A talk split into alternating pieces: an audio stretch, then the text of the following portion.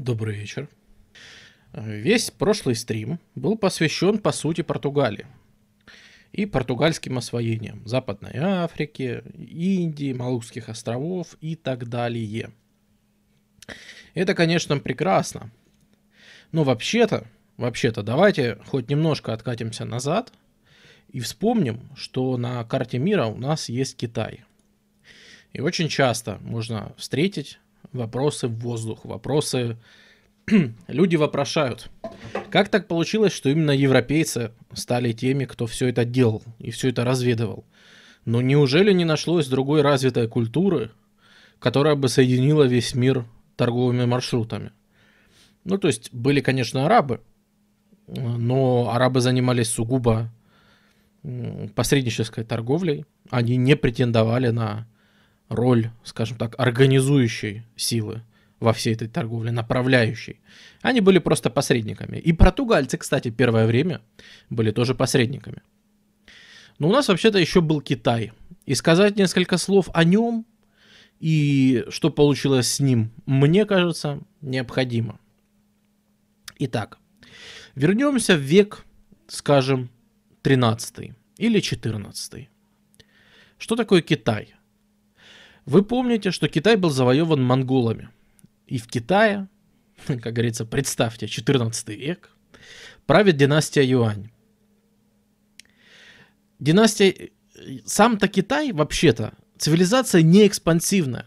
Китай никогда себя не воспринимал как...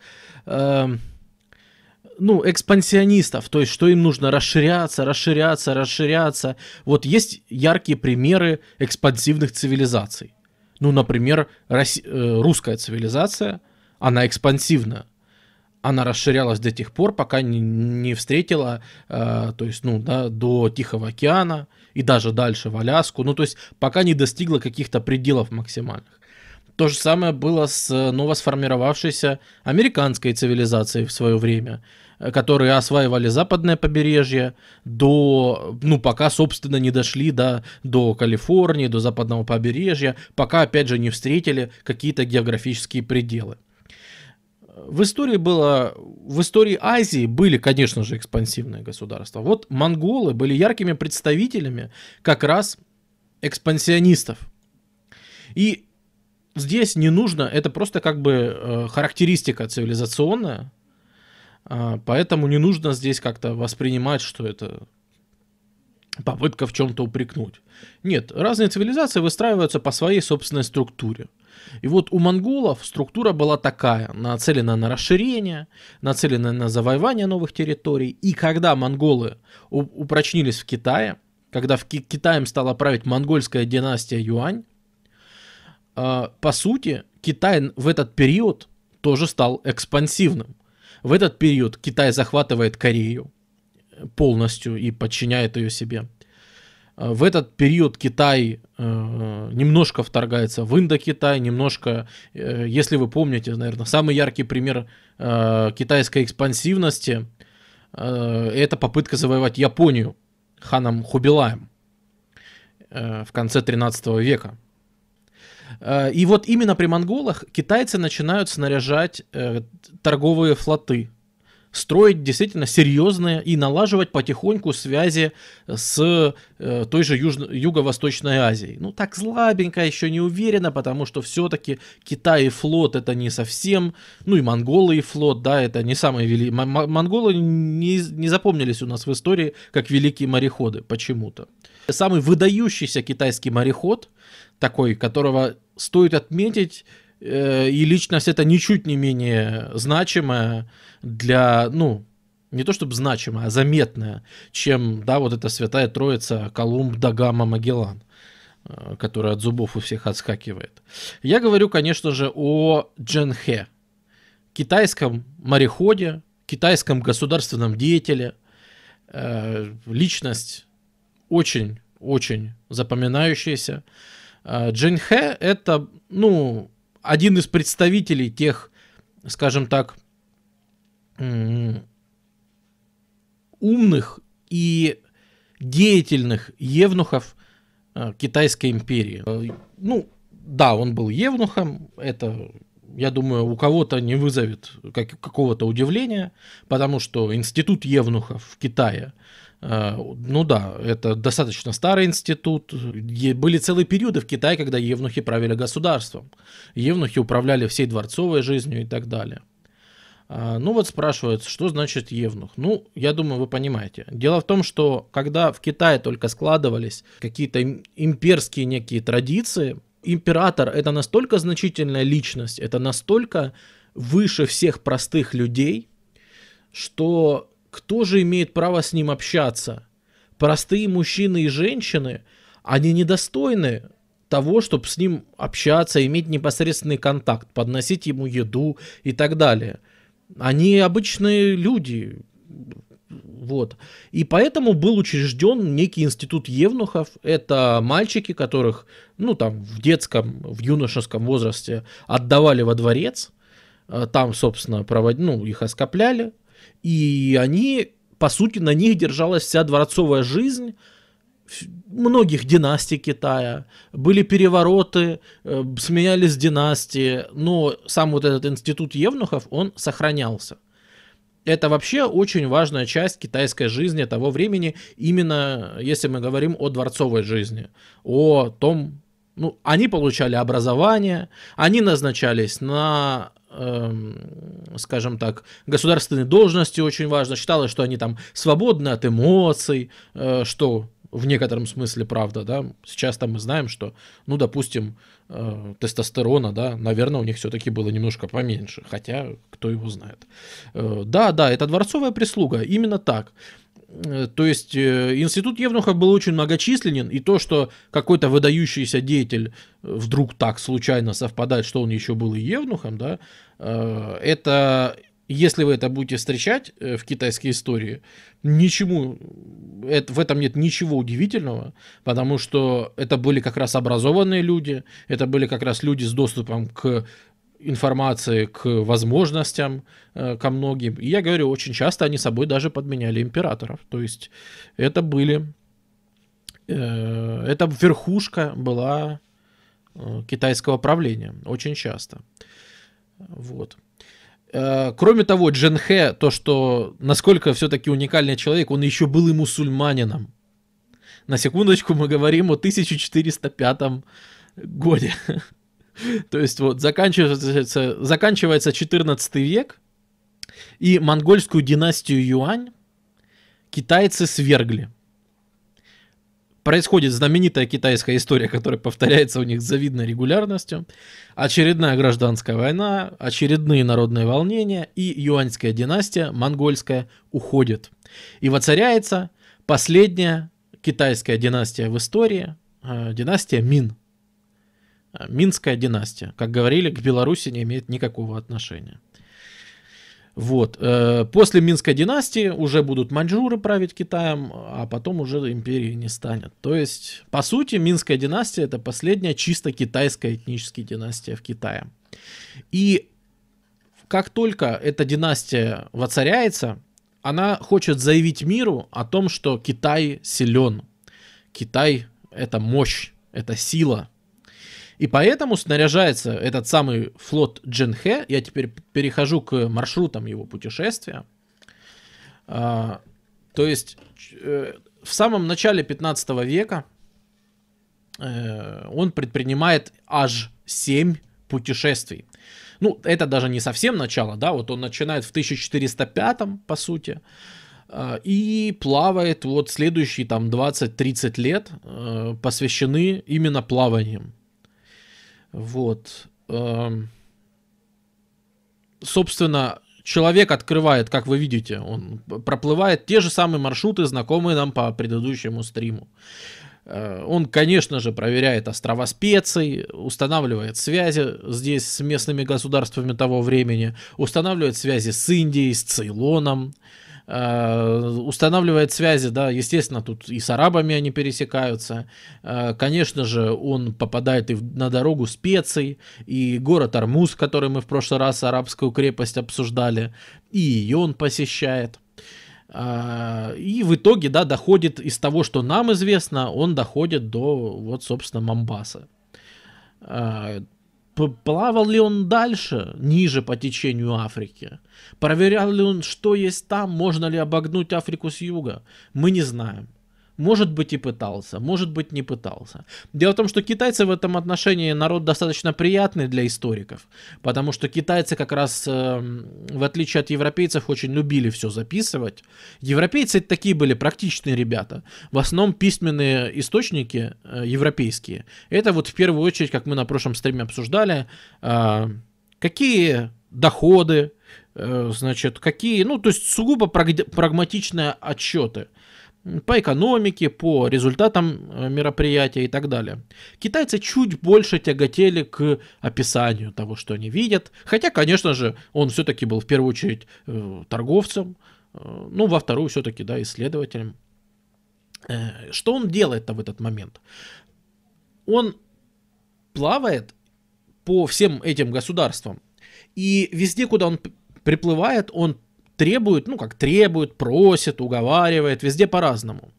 Человек великий, потому что он достиг действительно там своим дипломатическим умением или торговыми какими-то связями. Он достиг чего? Того, что все эти государства формально признали над собой протекторат китайского императора, новой династии Мин. Он не требовал у них, э, чтобы там они какие-то ресурсы за это отдавали, ничего. Он требовал именно формального признания. Он при, приплывал и рассказывал, есть Китай, который больше вас всех в сто раз, э, при желании у него там миллион армии, в общем, делать он может что хочет. Мы великая культура, и смотрите, как она на вас повлияла. Она вот в этом на вас повлияла, вот в этом, вот в этом, а вы не знали. Они говорят, действительно, а мы не знали. Говорит, ну так признайте, что китайский император формально выше вас. Они говорят, да пожалуйста, только не грабьте как бы. И без проблем. И это повторяется на островах специй, это повторяется на некоторых индийских тогда, тогда еще разбросанных государствах. Э, Все-таки империя моголов объединит Индию чуть позже. Э, и так далее. То есть за вот эти вот семь плаваний человек, по сути, разнес слово о Китае, разнес данные о Китае и раздал символ китайского протектората желтые зонтики, он их раздал тут вообще по половине населения Индийского океана. Вот. Но в это время в Китае вообще-то растут изоляционистские настроения. Джен Хэт был таким человеком, который все-таки еще старой школы, который хотел показать миру, что Китай-то он ого-го.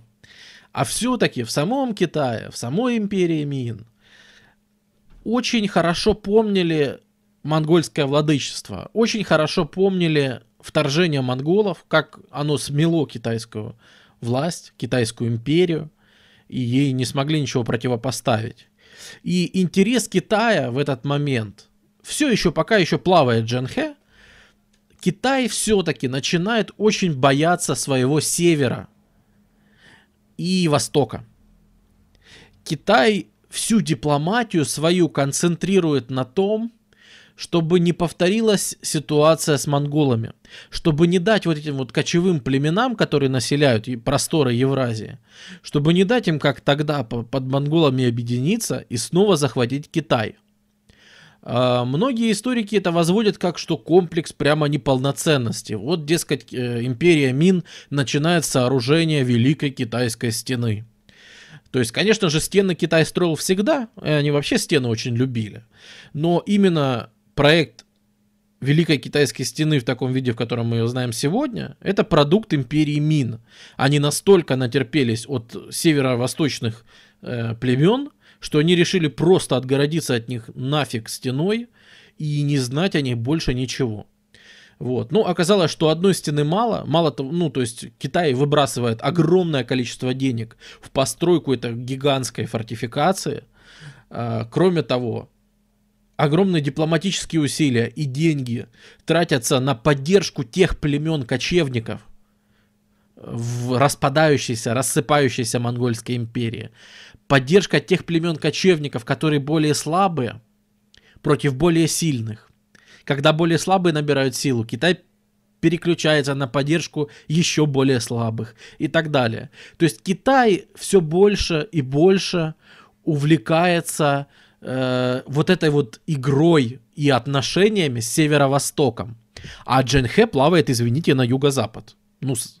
ой, с северо-западом, конечно же, для Китая это северо-запад, да. А Дженхэ все-таки плавает на юго-запад, направление немножко-немножко другое. Вот спрашивают, Китай же имел огромную армию, чего его бояться? Сюрприз, сюрприз. Во время вторжения монголов Китай тоже имел огромную армию. И это им не помогло. И Джин Хэ, когда он в очередной раз возвращается, ну, когда он возвращается из плавания, с каждым разом он видит, что все меньше финансирования на его, скажем так, путешествия, все меньше на, ну, на это все выделяется внимание, потому что Китай занят другим. И Китай все больше и больше начинает вести некую изоляционную политику. Мы знаем, что когда приплывут португальцы, в свое время, да, мы в прошлом стриме показывали Макао, а, э, значит, которая обоснуются португальцы в Макао, в китайском, да, а, и португальцы, естественно, предложат китайцам, говорят, пороховое оружие, пушки, стволы. Нужно? Аркебузы. Берем, покупаем, продаем. И китайцы империи Мин отвечают, нет, нам это не нужно. Это какие-то вообще э, бумстики, так сказать, палки стреляющие каким-то порохом, вообще ерунда какая-то, да. То есть это известная история о том, что порох выдумали в Китае, но в течение сотен лет использовали как фейерверки. Как только порох попадает в Европу, он в течение первого же столетия э, его начинают использовать для толкания ядер из жерл пушек, а потом и для ручного оружия. Вот, то есть особенности Особенности прикладного таланта Европы. Да. Люди практичные, да, действительно, люди практичные. И пороховое оружие уже в виде, в виде оружия возвращается в Китай, и империя Мин говорит, нет, нам это не надо, как-то оно выглядит не по-нашему. В общем-то, нас это не интересует. То есть вот эти процессы, это будет через сто лет, да? А сейчас э, эти тенденции уже видно, что они отказываются от вот этого. Плавать по всяким Индонезиям, э, вручать желтые зонтики, в конце концов, производство зонтики все-таки не резиновые, как бы это э, на всех не хватит, вот, зонтики надо беречь и выдавать только кочевым племенам э, на севере, вот, и, в общем-то, все эти операции, хотя вы видите их размах, он грандиозен, но особенность сложившейся политической системы такова, что они сворачиваются в какой-то момент. А я говорю, что это грандиозная операция, имея кое-что в виду. Если вы думаете, что я имею в виду что грандиозная операция только по размаху, по дальности путешествий, нет, не только. Следующая иллюстрация – это сравнение китайской вот этой джонки, кораблей Дженхэ. Кто-то выше спрашивал, а что у него были за корабли? А вот мы сейчас посмотрим. Сравнение размеров такого китайского корабля с, например, каравеллами португальцев, которые сюда приплывут через сто лет. А, собственно, тадам. Э, что собой представляла такая китайская джонка? Это огромная, ну, что то джонка, да, это джанк, это в смысле просто банка, баржа, вообще, которая плавучая. То есть это такое чудище-юдище, э, на которое грузится, на котором люди живут, на котором это как целый город. Э, что-то они там выращивают, какие-нибудь россыпи. То есть это реально натуральный лайнер огромный. И из таких состоял флот. Uh, у нас сохранились отчеты об, об одном из плаваний Дженхэ, я не помню, там, четвертое это или пятое, не суть важно. Но нам известно, что флот Дженхэ, который вот тут вот путешествовал, составлял 25 тысяч человек. Я напоминаю, что Васка Дагама приплывет с 200 человек. Даже когда у него будет 15 кораблей, да, это, это 25 тысяч человек. Теперь, возможно, вам стало несколько понятнее, почему так активно индонезийские правители соглашались признать над собой протекторат китайского императора. Увидев вот эти чудища-юдища, как бы, я думаю, сомнений в том, что Китай очень великодушен, как говорили юниты в стратегии генерала, Я думаю, все хотели, чтобы он остался великодушным. Лучше взять этот чертов желтый зонтик, заткнуть пасть и сказать «Да здравствует император империи Мин». Вот. А, да нет, конечно же, конечно же, это, ну, то есть, э, качество мореходное вы себе представляете. Все-таки каравелка, которая, какой бы она ни была маленькой и незначительной, все-таки по проходимости, по своим именно э, техническим характеристикам, естественно, гораздо-гораздо лучше, потому что, ну, это просто, ну, что, что это за кошмар? Э, как оно выдержит шторм? Хотя, хотя, при таких размерах, да, шторм может просто не, не повредить. Но если шторм будет достаточной силы, то, конечно, хана тут будет всем. Вот. Ну и все-таки фл- флоты из 25 тысяч человек, это, это сильно. Это отлично. Но, как бы то ни было, да, к, уже к 40-м годам китайцы здесь практически пропадают. Но э, что делали эти огромные флоты? Они оставляли э, китайские поселения ну, естественно, если вас плавают в каждом плавании 25 чертовых тысяч человек, это население города того времени. Население Барселоны, э, которое считалось крупнейшим городом Европы, да, 50 тысяч того времени. И это считалось, нифига себе, вот это город, вот это центр просто европейской цивилизации. 50 тысяч, да, а тут вот поплыл Джон Хэ, взял с собой 25 тысяч. Эм, плавает такая пол Барселоны. Вот. Если умножить, да, это чего у нас получится? Три с половиной Барселоны проплавали за 7 плаваний. Вот. Э, но многочисленные китайские диаспоры, которые остались в Юго-Восточной Азии, они все, в общем-то, восходят к тому времени. Э, они восходят как раз к плаваниям Дженхэ. То есть китайцев на самом деле осталось дофига в Юго-Восточной Азии. И до сих пор, если вы там будете видеть и там часто вот э, этнические трения в Юго-Восточной Азии достаточно сильны, и очень часто можно услышать, когда предъявляют там, например, китайцам где-нибудь в Малайзии, что, господа, катитесь к черту, китайцев почему-то в Юго-Восточной Азии как-то обычно местное население не любило, э, ну, в 20 веке. И по сей день это продолжается.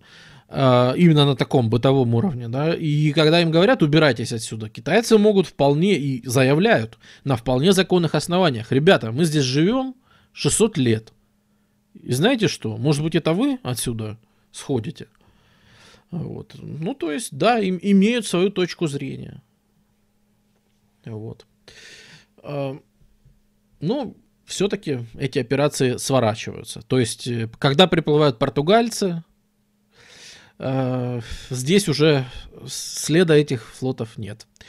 Э, что еще важно?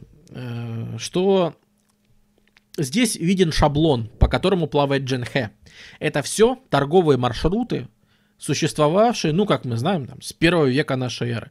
То есть тысячи лет этот, эти маршруты существуют. Местные плавают, приплывают китайцы, плавают ровно по этим же маршрутам. Что делает Васка Дагама и португальцы, когда приплывают через сто лет?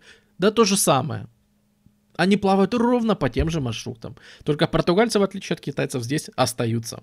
Это интересно, что вот структура внутренней торговли в Индийском океане, она изменится, по сути, только после прихода британцев, и то не сразу.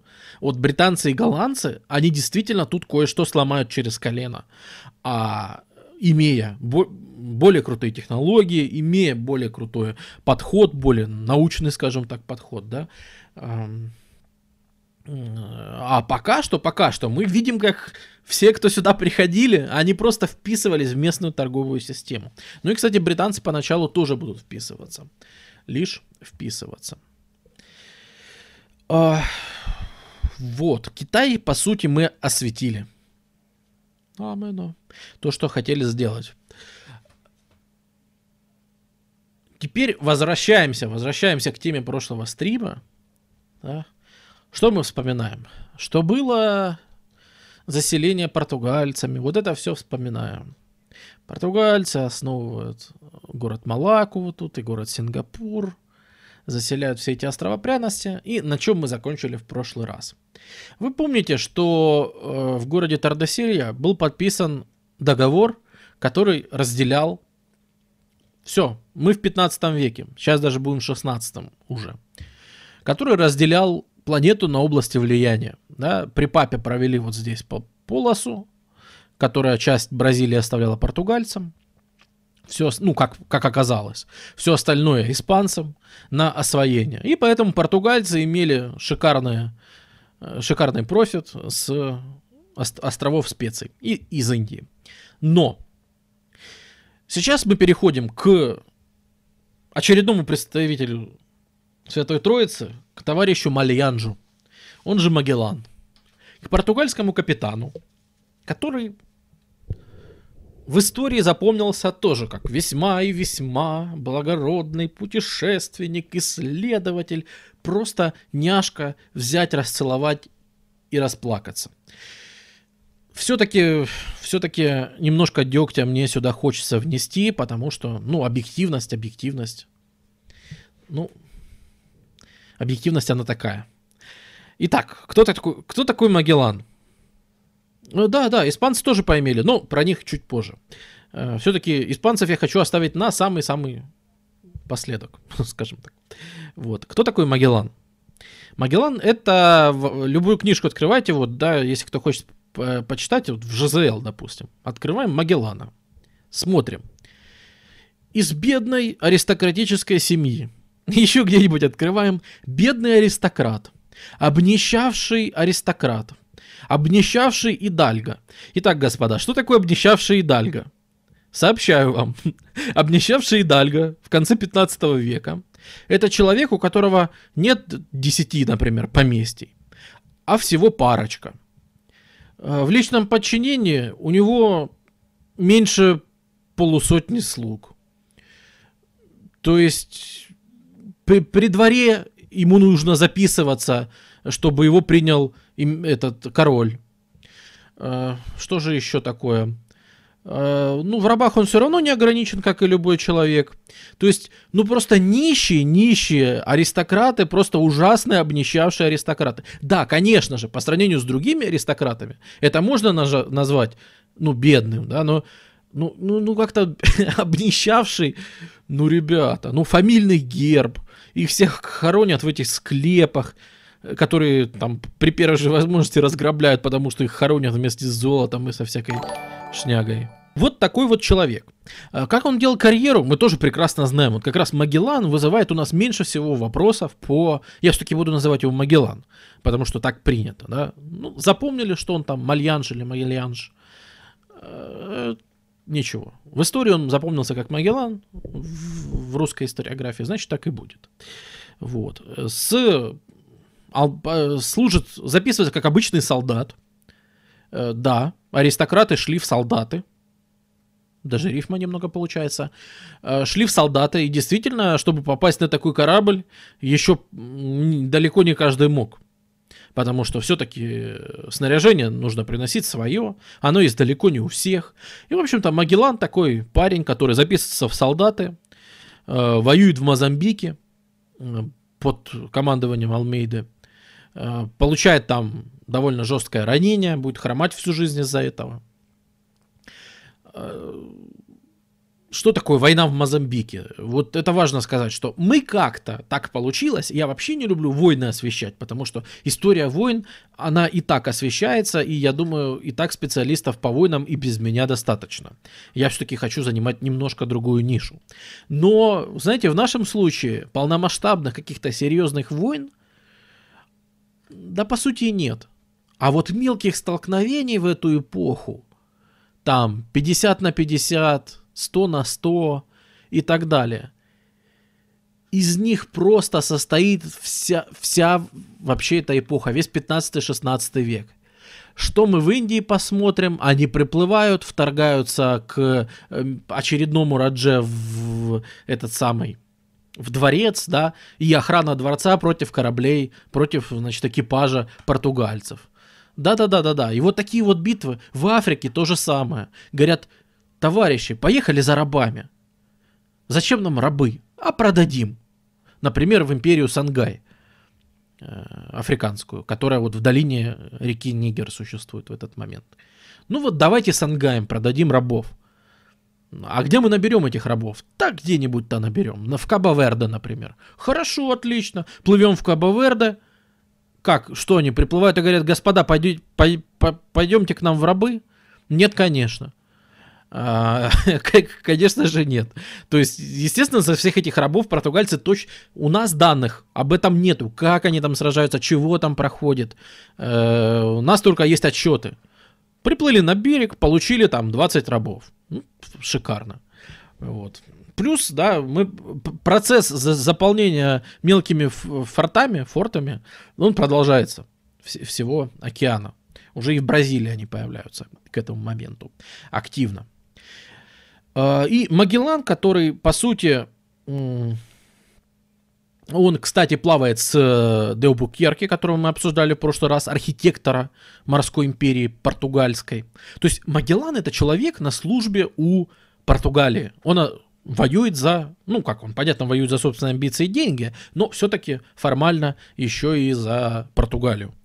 А, он плавает на Малукских островах, проводит на них очень большое, долгое время, а, приобретает там и друзей, например, Франсишку Серан, очень известный человек, потому что именно от него мы очень многое знаем о Магеллане. Потому что они, представляете, уже в то время поддерживали между собой э, связь. Например, Магеллан уплывает в Лиссабон, и они друг другу продолжают писать. Францишку Сиран, который сидит на Малузских островах, своему другу Магеллану в Португалию. И ничего, ничего, нормально общались, у нас эти письма есть. Тот редкий случай, когда, о господи, оригинальный исторический источник, как хорошо. Так вот, э, в том числе на Малузских островах, например, э, появляется его раб и его хороший друг потом по жизни. Это, ну, мы его знаем как Энрике из Малаки. Фамилии у него не было, потому что он все-таки был рабом. А, и, видимо, ну, как это все называли, Энрике из Малаки, и все. А вообще это раб и друг Магеллана по жизни будет. А, который кстати, Энрике будет одним из тех людей, которые совершат, э, который совершит кругосветное путешествие. Э, Все-таки, если вы любите придираться к словам, и вам кто-то скажет, что кругосветное путешествие совершил Магеллан, не верьте ему, потому что Магеллан не дожил до конца путешествия. Магеллан умер вот, по пути. А вот Энрике доплыл, Энрике сделал полный круг, Энрике из Малаки, хоть он и раб, хоть он и друг, но он-то как раз сделал кругосветное путешествие. То есть жизнь налаживается. Есть раб-друг, есть просто рабы, э, есть какие-то звания, он все-таки получает капитана, э, он воюет за Португалию и так далее. Но вообще-то не будем вникать уже в подробности биографии. Э, его очень круто прокидывают и раз, и два, и три. Напарники, скажем так, потом там при дворе он становится таким не очень угодным парнем. Ну, как это бывает, да? Человек делает карьеру, он многим не нравится, его оттирают, затирают. И самое страшное обвинение на него возлагают, что он в какой-то битве пожалел арабов. Он открещивается, говорит, да нет, я убил их всех. Я всех их убил до последнего.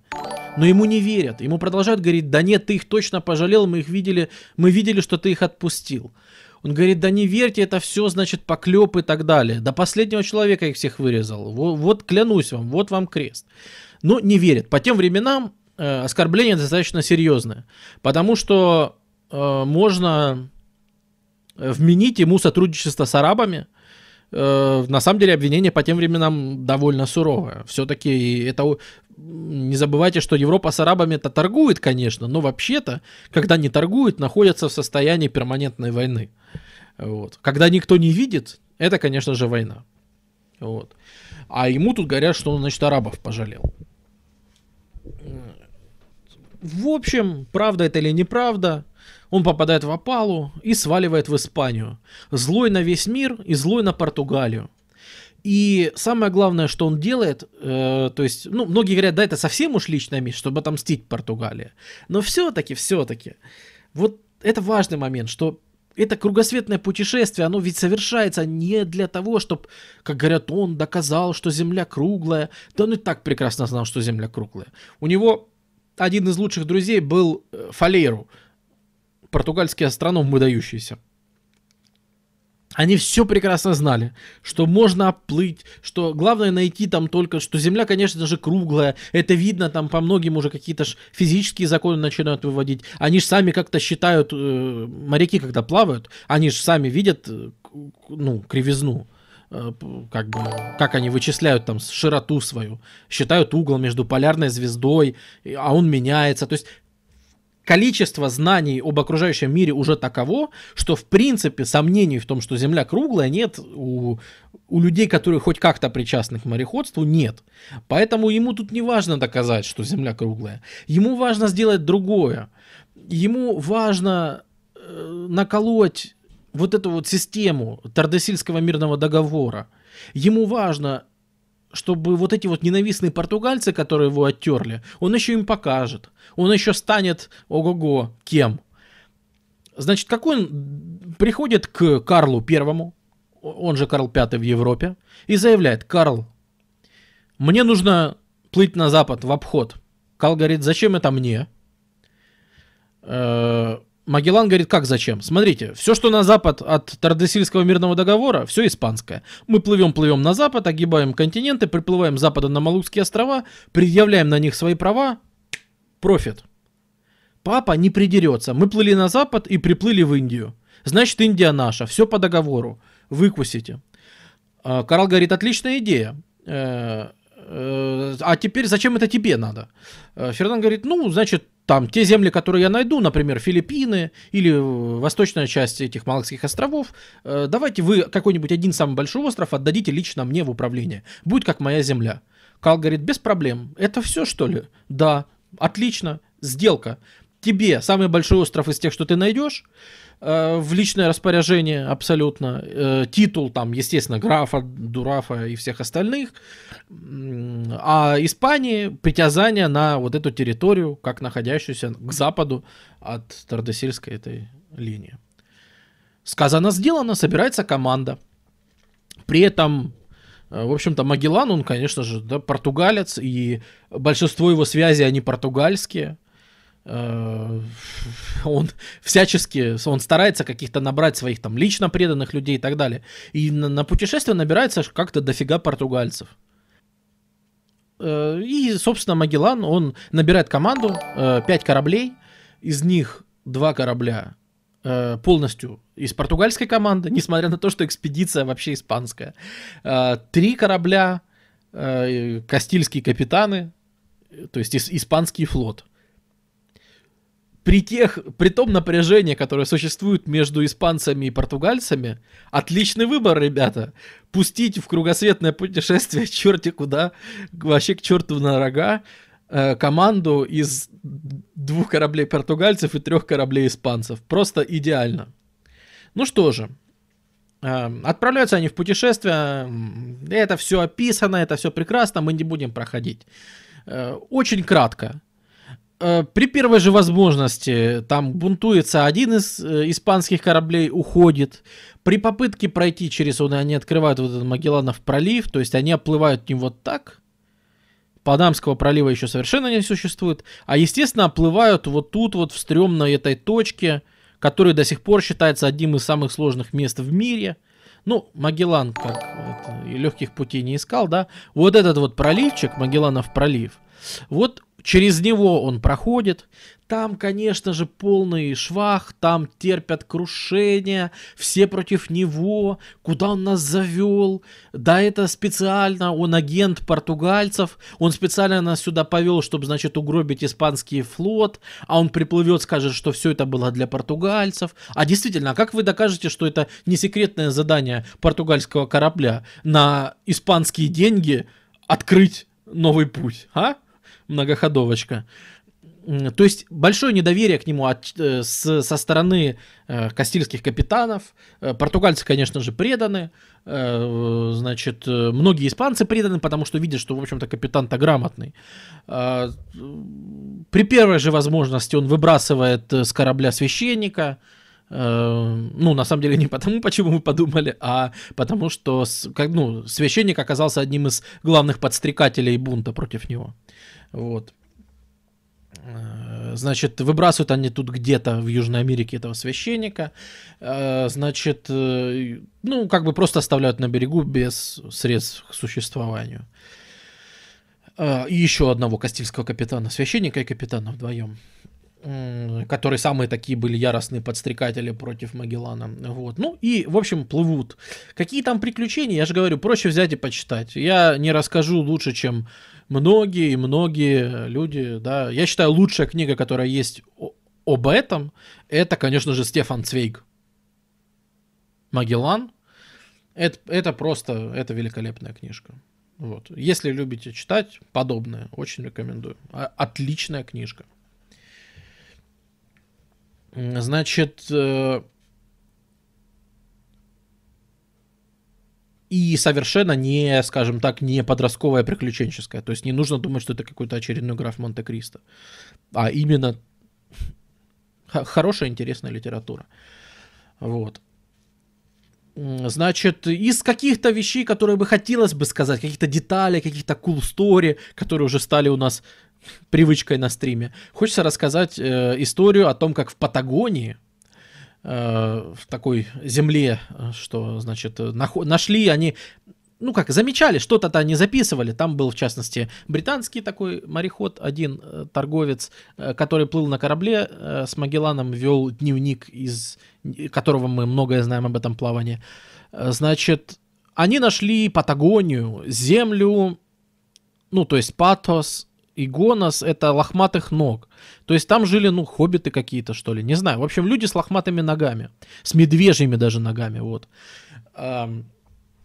И они с ними стали торговать. То есть португальцы завезли с собой, естественно, брали кучу всяких стекляшек, бус, ну вот это вот известная история. Уже все-таки Америка была открыта, они знали, что э, отличать фейковое от настоящего индейцы не умеют совершенно. Это показали, это позже покажет еще Монтесума с Кортесом. Это все покажут, что они, они не понимают, где бриллиант, где стекло. Они даже представить не могут, что такие вещи можно подделывать. Вот, и поэтому им там за нереальное, значит, за, ну, а просят, конечно же, золото, серебро и так далее. Э, вот, за это, за все торгуют всякими бусами.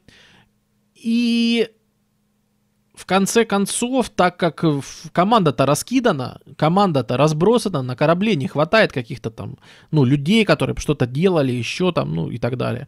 Значит, что делает э, Магеллан?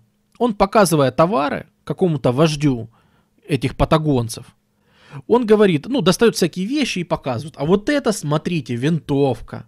Ну, конечно, тогда это никакая не винтовка, тогда это аркибуза. До винтовки еще ого-го. Это я говорился. Вот. А вот это, смотрите, аркибуза. Нажимаешь, она стреляет. Ничего себе.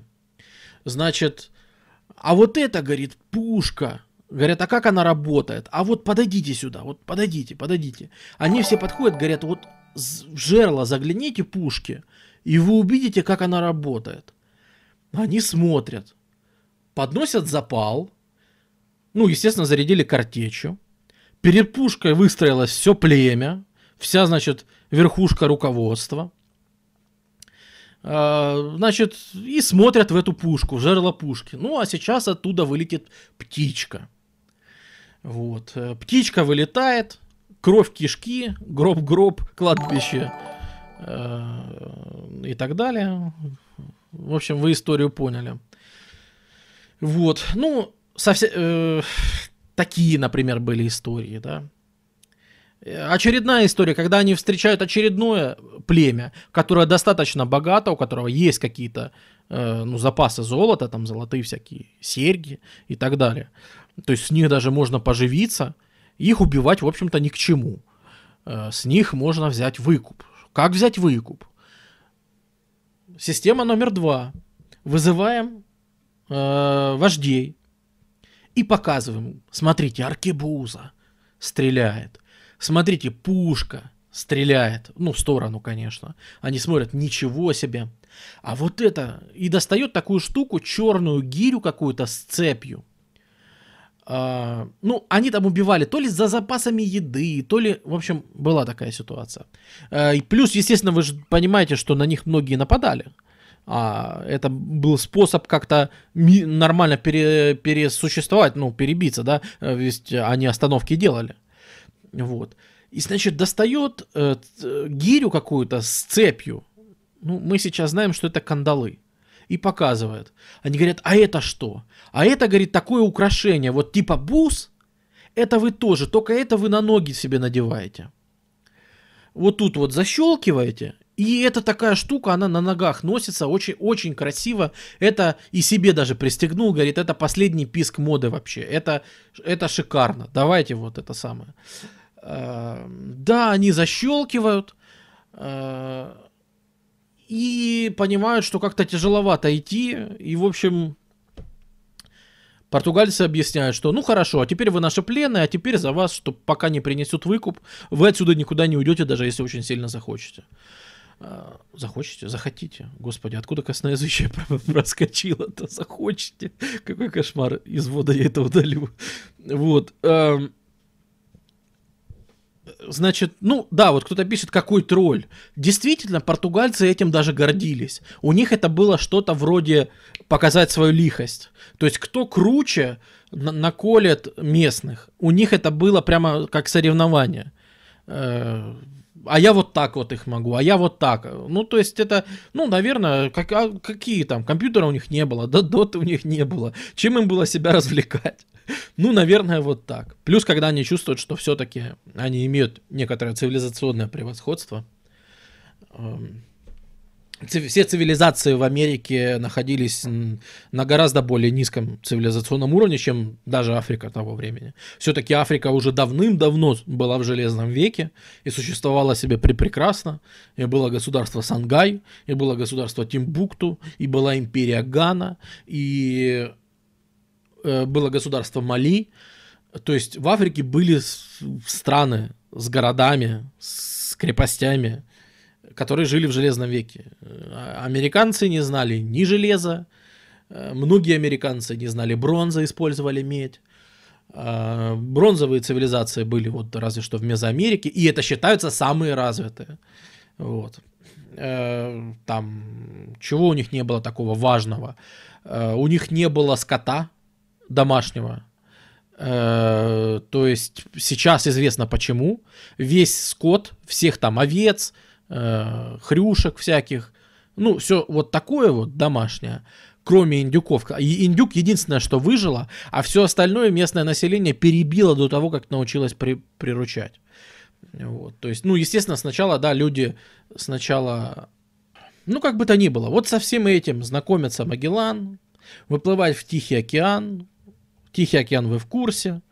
Это Магеллан дал ему название, потому что когда они в него выплыли, они плыли, все было прекрасно, даже некоторый штиль, вот, и спокойные воды, и назвали тихим. То, что, ну, в действительности, да, какие там бывают цунами, какие шторма и так далее, это узнали потом. То есть ситуация прямо противоположная мысу доброй надежды, который мы рассматривали. Вот. Если там его открыли, назвали мыс Бурь и переименовали, то тут назвали Тихий. А потом, когда узнали, что он не совсем тихий, думают, да, может, так и это к лучшему. Может, пускай тихий будет, может, пронесет, так сказать. Вот. Ну и что бы вы думали? Действительно, все удается, несмотря на болезни, несмотря на то, чем они питались, а ведь во время таких длительных путешествий, и вы же понимаете, моряки едят. Дело не в том, что вы едите э, только в путешествии одну солонину, пока она есть, и жрете корабельных червей с пылью, когда ее нету, когда все закончилось. Ведь каравелки маленькие, вы же видели сами размеры. Да, ну вот мы говорим там 30 на 10 метров, да, ну хорошо, какие-нибудь большие, 50 на 12 метров. Но это все равно, ну для команды, которая плывет, а, продукты они проедят очень-очень быстро. В любом случае. Возить специально продукты на кораблях пробовали, но это тоже сложно. То есть э, никогда вы не запасетесь нормальным количеством еды на таких маленьких кораблях. Все равно приходилось голодать, все равно приходилось как-то переживать. Э, то есть, ну да, проблемы были. Проблемы были. Э, у многих цинга развивается. Это вообще бич многих лет. Только через 150 лет люди допрут, что цинга развивается от нехватки витаминов. И на флоте начнут в обязаловку э, есть апельсины, ну, цитрусовые. Э, апельсины, лимон, лимоны и так далее чтобы восполнять запас витаминов. А вы же понимаете, что дело не в одном плавании, а дело в образе жизни моряка. Он плавает раз за разом, раз за разом. И раз за разом он ест вот это соленое мясо, соленое мясо, соленое мясо черви, соленое мясо черви, соленое мясо черви э, соленое мясо черви рыба. Вот. И определенной группы витаминов он не получает из-за такой диеты. Естественно, из-за этого развивается цинга, абсолютно страшная болезнь, мы в курсе. Э, то есть вот по описаниям десна набухают так, что в них скрываются зубы. То есть десна набухают так, что, конечно же, рот закрыть просто нельзя. Зубы где-то там в деснах спрятаны далеко. А, вы не можете ничего жевать, потому что это страшно больно.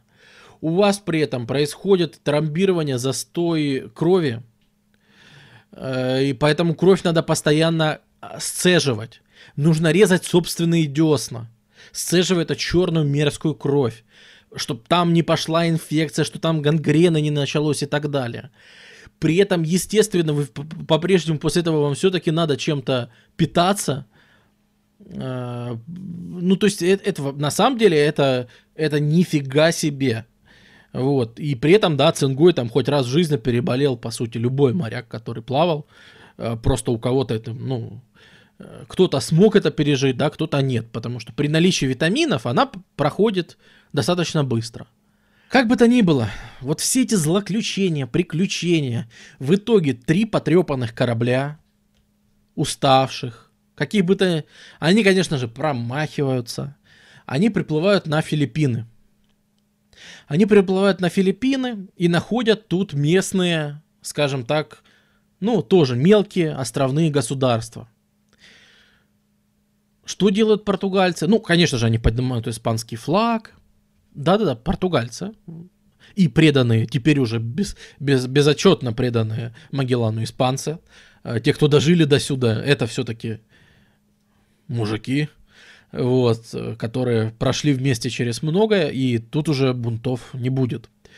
Вот. Э, они устраиваются на Филиппинах. В общем-то, цель почти достигнута. Но у местных они требуют испанцы все-таки уже будем флот Магеллана называть испанцами, они требуют признать Карла I, он же Карл V в германской истории, э, ну, в истории Германской империи, признать над собой его как бы покровительство, признать над собой покровительство Испании. И одни государства признают на Филиппинах Испанию, а другие нет. И чтобы убедить их, что все-таки Испанию надо признать, Магеллан вот этих потрепанных ребят, вот этих вот свою изможденную команду после кругосветного путешествия говорит, ребята, хорошие новости, плывем на войну. Против кого? Что? Говорит, да там на севере Филиппин, значит, одни государства, они не хотят признавать испанскую корону над собой. Говорят, вот это ты молодец, Магеллан, отличная идея, просто шикарная. Ну хорошо, поплыли. Они плывут, с берега их там встречают, то ли засада, описано так себе, была вылазка, по ним стреляют, исп, значит, испанцев там громят, их слишком мало, они потрепаны, у них уже там нет того энтузиазма, скажем так. Э, и самое главное, что ранят очень сильно Магеллана очень сильно и захватывают в плен. И то ли требуют за него выкуп, то ли непонятно. Предпринимается попытка всеми этими командами отбить Магеллана у местных. И за то, что они не хотят там платить выкуп и так далее, а за то, что все-таки хотят Магеллана отбить, местные Магеллана, ну как это сказать, четвертуют. Ну, раз, разрезают на кусочки. Отдельно голову, отдельно туловище, поднимают это все на пике, ставят над, фо, ну, над своим городом и показывают, значит, вот этим вот испано-португальцам, говорят, вот ваш капитан Магеллан. А теперь пошли к черту отсюда. Что делать? Действительно, без капитана непонятно где, в, на этих чертовых Филиппинах, они еще не совсем понимают, где, где они. Все-таки не забывайте, да, это там 20-21 год. А, да, 21 И все-таки еще совсем-совсем не освоились тут португальцы, они не понимают, где они. Вот. Ну и как-то они там собираются, в общем-то, один корабль приходится сжечь тут прямо, потому что он уже не годен к дальнейшему плаванию. Он съеден червями, разбит, разломан. Э, второй корабль приходится сжечь еще по пути. И в, Лиссабон, э, в Лиссабон, в Севилью, в Севилью приплывает вот со стороны Бискайского залива, приплывает, да, один корабль. 250 человек уплыло, 18 вернулось. Вот, 18 человек, среди которых, удивительно, да, секстант был, среди которых, на удивление, да, есть Энрике э, из Малаки. То есть есть, собственно, вот этот раб. Но они приплывают и говорят, задача выполнена. Мы оплыли, и все, Филиппины теперь испанские, и до сих пор, заметьте, там говорят по-испански. Ну, один из таких активных языков, которые там циркулируют. А, и испанские, именно этнические испанские, там очень много таких людей, которые намешаны с испанцами. Вот. И наконец-то все, система сломана. Мы накололи папу. Пускай все эти потери, пускай все эти издержки, пускай мы проспонсировали, пускай так мало вернулось, пускай Магеллан погиб. Опять же, как вы видите сами, он не совершил кругосветное путешествие, он умер на Филиппинах.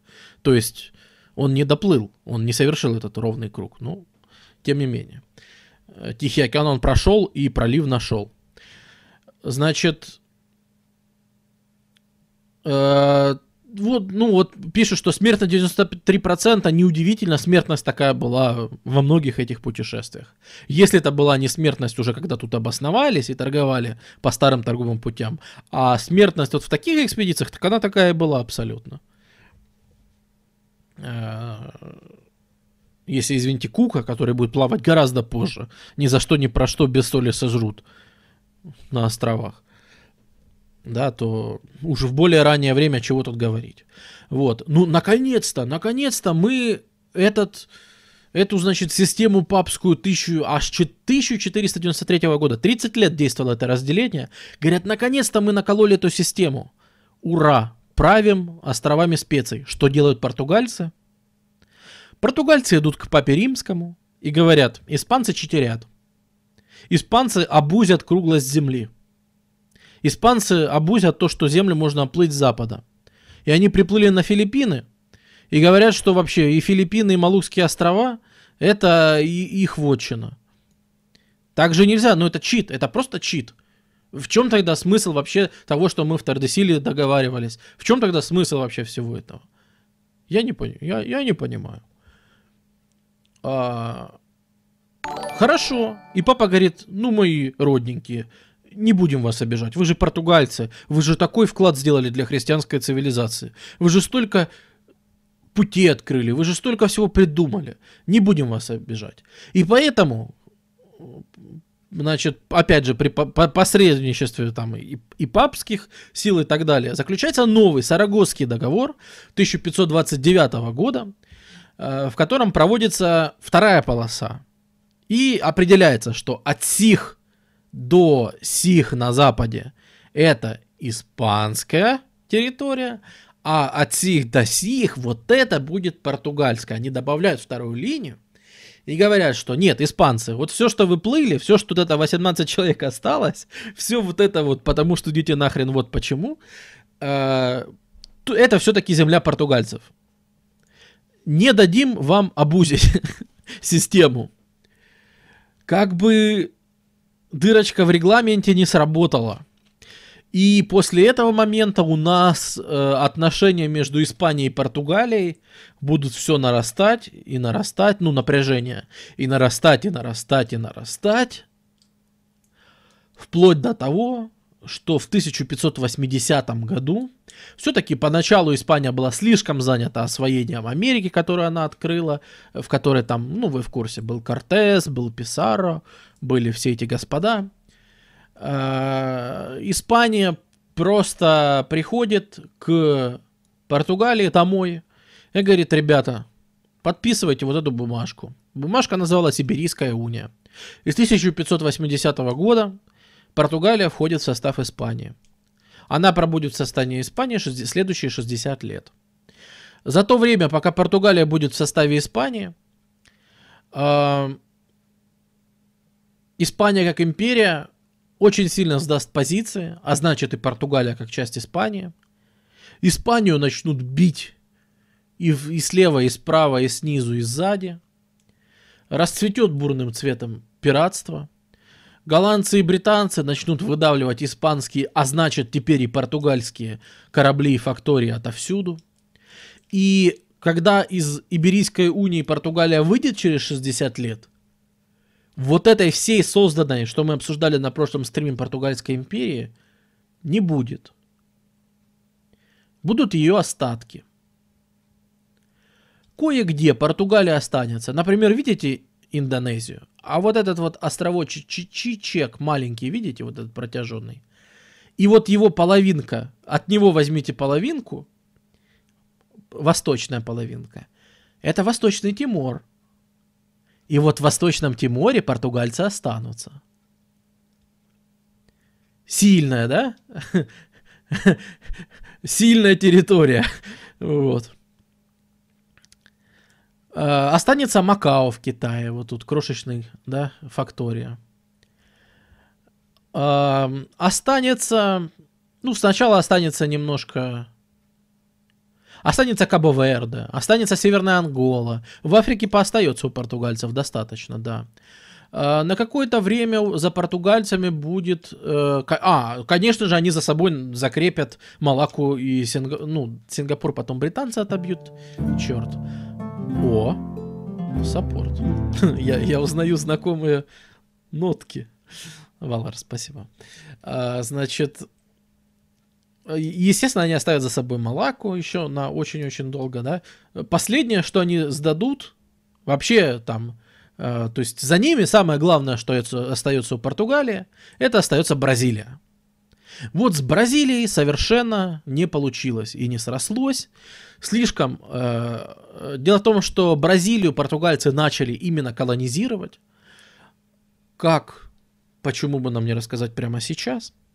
Вот. Но смысл в том, что как раз Бразилию у португальцев забрать не удалось. И Бразилия от португальцев уйдет аж во времена Бразильской империи. Мы говорим о 19 веке. Там будет Бразильская империя, там будет своя абсолютная история, длинная и долгая, о которой мы немножко сейчас еще поговорим. Э, как повлияла вся эта история, да, вот вот эта португальская всякая экспансия, как она повлияла -то на сегодняшний мир. Ну, во-первых, на сегодняшний мир, да, у нас есть Бразилия, самая многочисленная португалоговорящая страна в мире. И при этом Бразилия сейчас активно вырывается в топы по экономике, ну, пытается ворваться, да. Так что, ну, вот, например, последствия. Вот Макао, который лишь в 2001, по-моему, полностью перешел э, в состав КНР. И то на правах очень широкой автономии. Э, и, наверное, самый интересный тут все-таки вот Восточный Тимор, вот о котором я говорил. Восточный Тимор получил свою независимость э, в 2002 году от Индонезии. Вот это вот все Индонезия. Если, ну вот, это я только что на карте эту область показывал более широко. Так вот, э, в чем биш прикол Восточного Тимора? В том, что когда оттуда португальцы ушли, они за собой оставили католичество, католицизм. А, Индонезия, там мы знаем, что это все-таки страна там активного мусульманства э, и так далее. И во все последующие века, вплоть до настоящего времени, этническое самосознание тиморцев э, как раз основано на католицизме. Он как бы э, катализатор католиц... Католицизм, катализатор их независимости. То есть они самоощущают себя как тиморцы отдельно от Индонезии.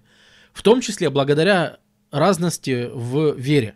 Они ее используют как средство самоидентификации. Одно из средств. И для них это стало прямо символом борьбы. А, вот, вот как в конце 20 века, да, по сути, на рубеже 20-21, Да, в начале 21-2002 год. У нас все еще вылазят какие-то колониальные, давным-давно забытые штуки. Они как-то проявляются до сих пор по сей день. А, сколько лет они под оккупацией Индонезии находились? Ну, формально, если мы говорим именно про Индонезию, да, то Индонезия это 65-й, что ли, год? Вот. Ну, мы начнем считать этот процесс все-таки с 45-го. Как только убрались оттуда японцы, точнее их убрали оттуда, вот, мы берем этот процесс, что Индонезия претендовала. Да, но если мы берем оккупацию, это где-то 65 по 2002. Вот. Но смысл в том, что э, как раз вот самоощущение тиморцев, вот оно очень сильно э, среагировало. Э, вот. Э, плюс в это же время, не забывайте, да, ну вот раз мы заговорили про католицизм, грех не упомянуть иезуитов все-таки.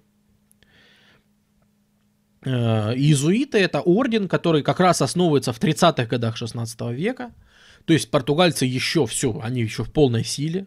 Иберийская уния 80-е. То есть у нас еще есть запас. То есть португальцы здесь в полной силе. Вот. А у нас, значит, появляется орден иезуитов с вот таким вот стильным лого. Э, ну, в смысле, с гербом. Ну, сейчас бы это назвали лого. Э, значит, э, это такой орден контрреформаторов. Это, скажем так, интеллектуалы от церкви, которые действительно считают, что, ну смотрите, в чем сила реформации? Почему она бьет католическую церковь в битве за умы?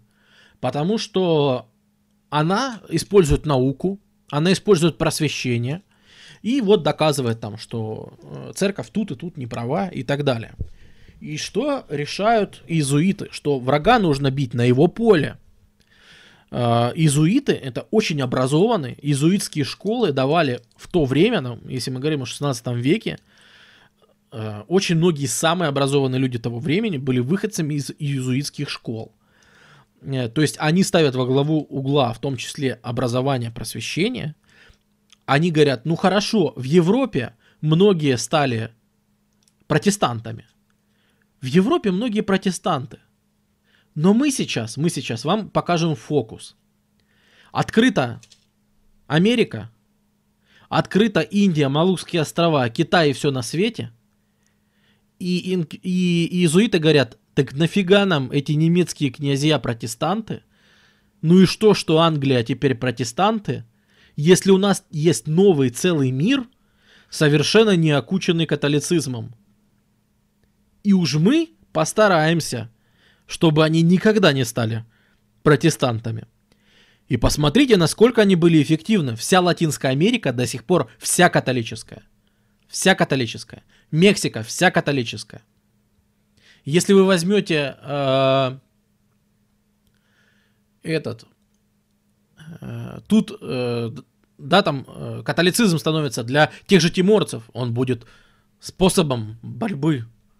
Вот. Э, кроме того, мы в, истории про Японию мы разбирали, э, значит, как, как быстро э, католици, ну, христианство распространилось в Японии. Католицизм, который завели, завезли, конечно же, португальцы. Но мы это обсуждали. Португальцы как это, вот говорят же, иезуитские приемы, иезуитская логика. Почему так говорят?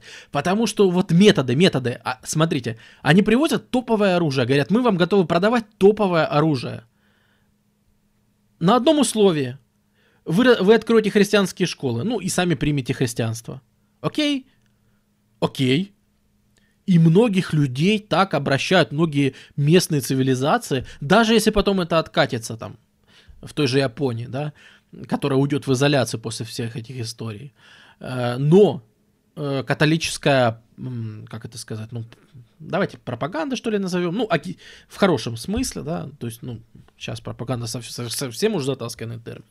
Вот. Имеется в виду именно распространение вот, католической мысли, оно здесь крайне успешно, благодаря иезуитам, которые, которые говорят, конечно, Земля круглая, конечно, Земля круглая, конечно же, там космос есть. Иезуиты этого не отрицали. Говорят, так вот же в Библии сказано, что земля-то создана за 6 дней.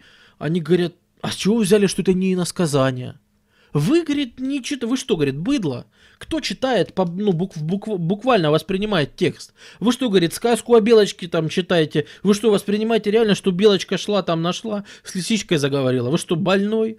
А вы что думаете, что Библия э, более сложная книга, что она-то вам все буквально объясняет? Да ни в коем случае. Ну, смотрите, как надо читать. Вот так вот и вот так вот. на самом деле тут сказано, а вот этом-то и вот этом-то. Они совсем не то, что вы подумали. Вот. И изуиты, именно используя образованность для такой вот как бы контр... как бы это контр-контр реформации для, да, вот они с этим борются, Карлик Нос, спасибо. Я не знаю, почему не сработало, но у меня шикарный звук стоит на подписку. Я не знаю, почему он не сработал, я буду его обязательно фиксить. У меня, блин, аж жалко. Аж жалко, что не сработал. Я хотел его впервые послушать. Черт. Э, ну да ладно вот э, и вот это все работает, действительно, в, да, ну вот вся Латинская Америка до сих пор католическая благодаря деятельности тех же иезуитов, э, проповедников. Э, кроме того, иезуиты привносят еще кое-что в проповедь. Вот часто говорят, почему э, православие не занималось вот такой вот э, тоже, ну, как это сказать, распространением православия, вообще-то занималось, но гораздо менее успешно. Была православная миссия в Китае, были даже школы, в общем-то, православные в этом самом... А, переподписался, может быть, может быть. Э, значит, э, была вот православная, православные школы были в Китае в 19 веке, но они потом как-то быстро скодились, и так как католицизм это не зашло. Почему? А потому что иезуиты говорят, что э, католическое учение нужно приспосабливать. Нужно ознакомиться с культурой народа. Нужно понять, чем живет этот народ. И потом пытаться ему уже рассказывать. Например, иезуиты открывают, привет, искатель, например, иезуиты открывают очень интересную закономерность. Общества, которые исповедуют, вот, ну, тут же у нас мы говорим о многих обществах, которые исповедуют разные формы буддизма, правильно?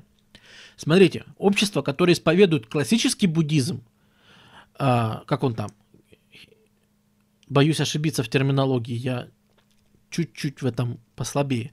Но смысл в чем? Что который классический, такой ортодоксальный буддизм исповедуют, им христианство вкатывает очень плохо.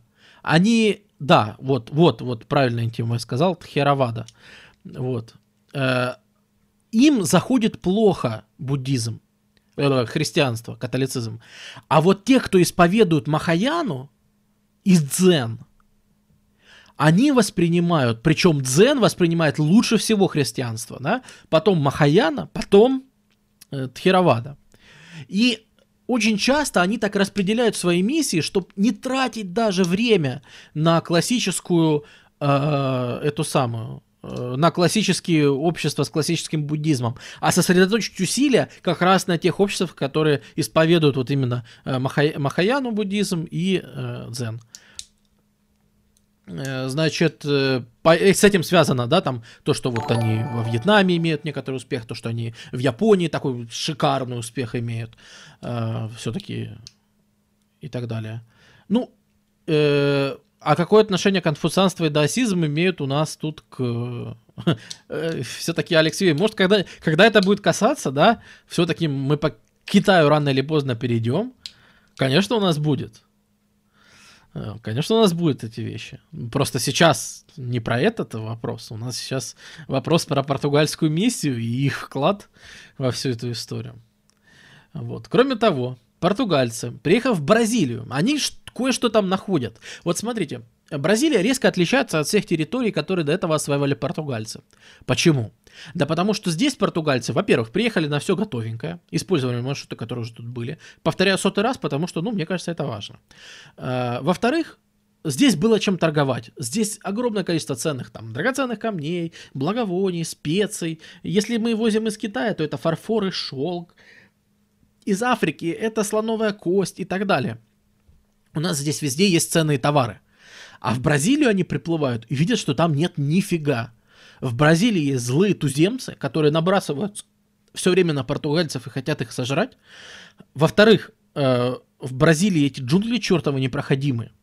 И там как бы все надо делать по новой. И там все очень сложно. Зачем тогда нужна Бразилия? Вообще, почему, она, э, во-первых, находят кое-что ценное, находят кое-что ценное, находят красное дерево. Это такая интересная штука, там, особенности бразильских ландшафтов э, и формирования почв, что там растет осо- особый сорт красного дерева, который на местном, кажется, языке называется Бразилия. А? Удивительное, удивительное дело. Вот. Привет, Марчук. Вот. Который так и называется Бразил. О, 257 зрителей, отлично, отлично. Который так и называется Бразил. И страна, да, она до сегодня, она носит название как раз из-за красного дерева. Вот, то есть, ну, то есть Бразилия, по сути, красное дерево. Так и назвали страну. Тогда особо не заморачивались. Вот. Э, и что быстро от, понимают португальцы. И тут их ум сработал. Они понимают, что, ну, смотрите, хорошо, у нас есть красное дерево, но мы его вырубаем. Окей, это неплохо, это драгоценный товар. Хорошо, но что-то же еще. Как получать профит еще с земли? И тут они вспоминают, и мы возвращаемся аж в начало прошлого стрима. Вы помните их опыт на Мадейре, Азорских и Канарских островах? Вы помните, как они по отношению к сегодняшним датам, которых мы говорим, сто лет назад, целых сто лет назад, они привезли на Мадейру сахарный тростник и начали устраивать плантации. И туда возить черных рабов из Африки. На Мадейру. И они об этом вспоминают. Говорят, погодите-ка, погодите-ка. Тут климат тоже хороший. Причем климат, да, там примерно тот же самый. А если в Бразилии, из Бразилии устроить такую же Мадейру, только гигантских масштабов. Просто Мадейра от горизонта до горизонта. И все в сахарном тростнике. Потом еще придумают. И все, значит, потом завезут еще из Йемена. Вот тут вот. Э, перешейки, э, не перешейки, а конечности вот этой вот арабского, аравийского полуострова. Тут еще некоторые арабы выращивали такую штуку, как кофе. Кофе мало тогда знали и мало ценили. Арабы, в принципе, пили, но вообще-то кофе знали мало. А португальцы, освоив Индийский океан, с кофе с этой стороны познакомились непосредственно и заценили, что кофе это очень круто. И португальцы первые из европейцев оценили прелесть кофе и говорят, а давайте кофе, а о нем еще никто не знает, насколько оно крутое.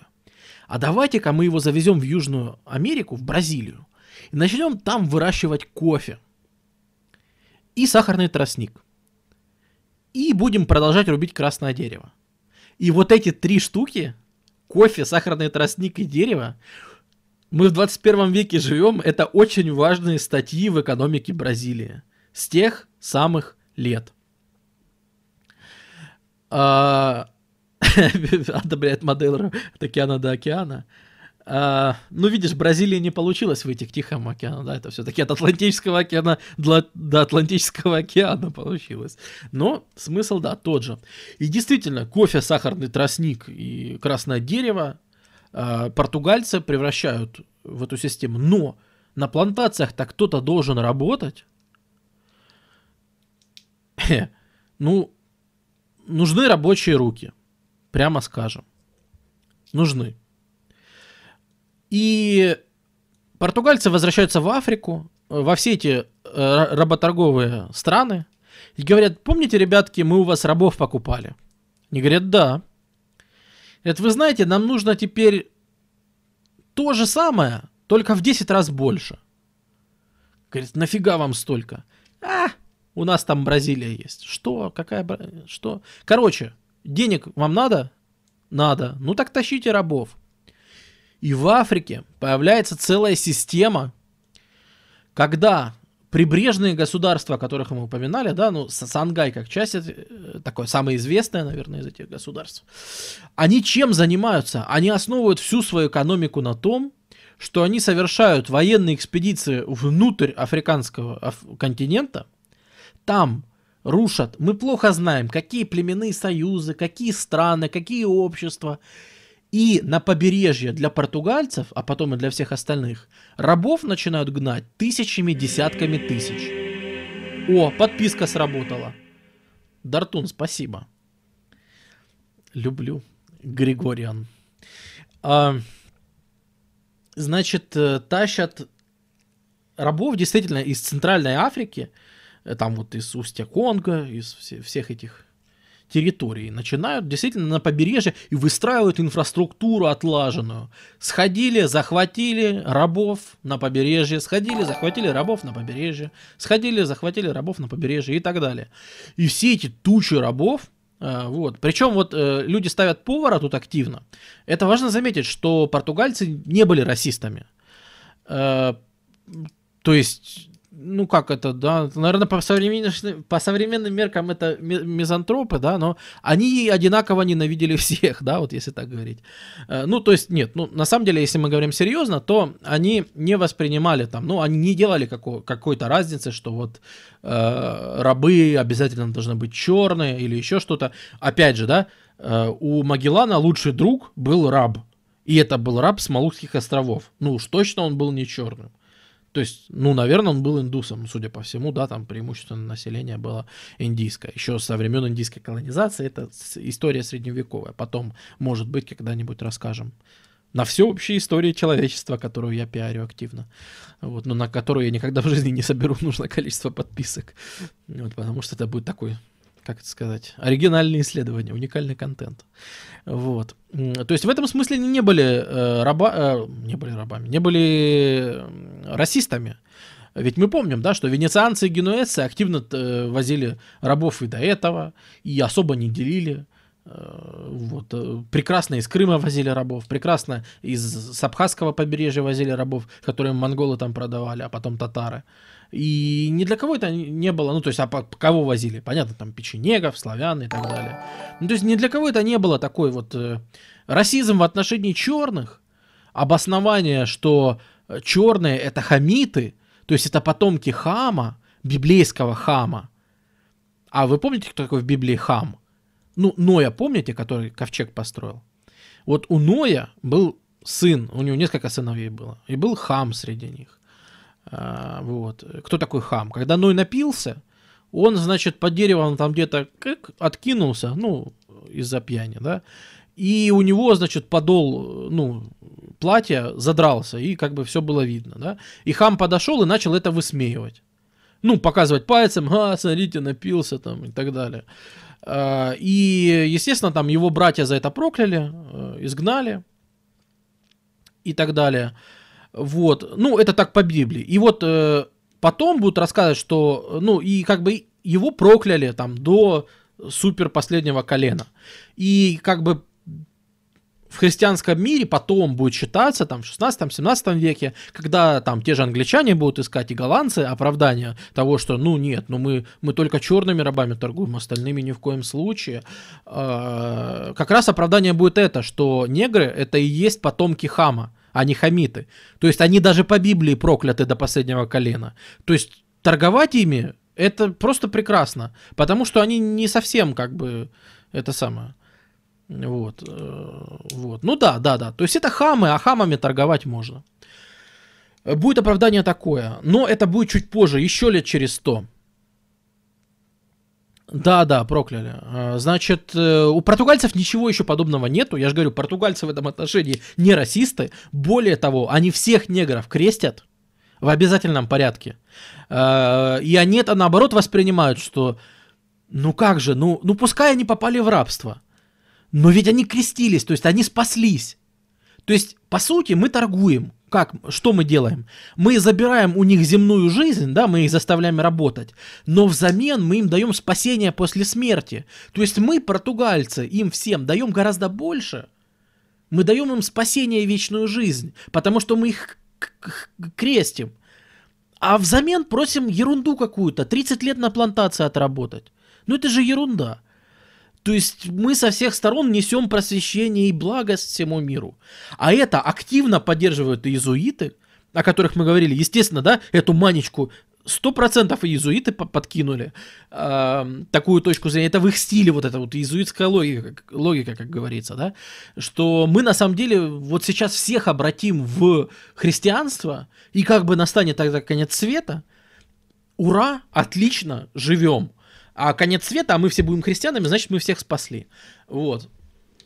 Ну, там весьма интересные были мнения на этот счет и так далее. Но я же говорю, там португальцы не гнушались торговать и другими э, расами, да, это, так сказать, если их предлагали. Плюс, часто вот кто-то написал, Дроу, по-моему, написал, говорит, негры торговали неграми. Это так. Но я не раз встречал э, в YouTube спорах а я знатный любитель почитать YouTube споры. Это увлекательное чтиво по ночам бывает. За чашечкой кофе. О, Антаран, спасибо. Большое спасибо. Вообще тут должна была еще надпись появляться, вкладываемся в образование. Но я что-то нараковал, и она не появилась.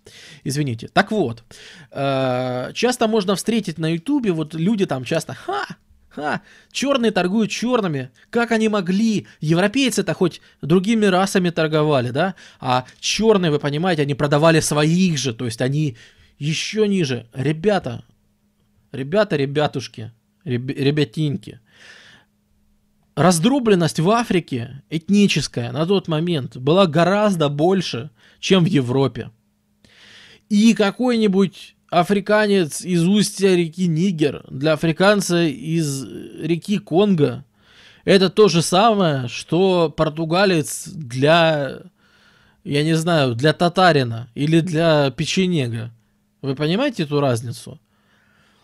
А, то есть у них нет совершенно никакого отнош... восприятия, что они это типа свои. Ну вот как час... сейчас можно, да, часто услышать, что вот там брат, брат, бро, ну вот на вот этот их манер. Э, ничего подобного в то время нету.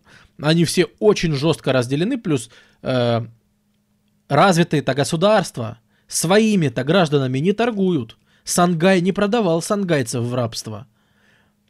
Да, а Мали не продавали мал- малийцев в рабство. Почему-то. Удивительно.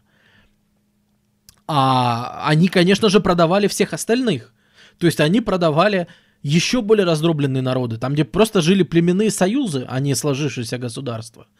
Вы там набираете просто из соседнего племени, которые живут на таком расстоянии друг от друга, как сейчас микрорайоны в городах. Но для тех людей на тот момент это совершенно разные народы, совершенно разные верования, совершенно разное абсолютно все. Вы их погружаете на одни и те же корабли и отправляете. И знаете, в чем прелесть? Они еще к тому же все говорят на разных языках, у них у всех разная культура, и из-за этого хрена никогда договорятся для противостояния вместе э, совместными усилиями европейцам. Потому что они друг другу такие же чужие, как и, европе... как и для европейцев. То есть у них нет никаких объединяющих показателей.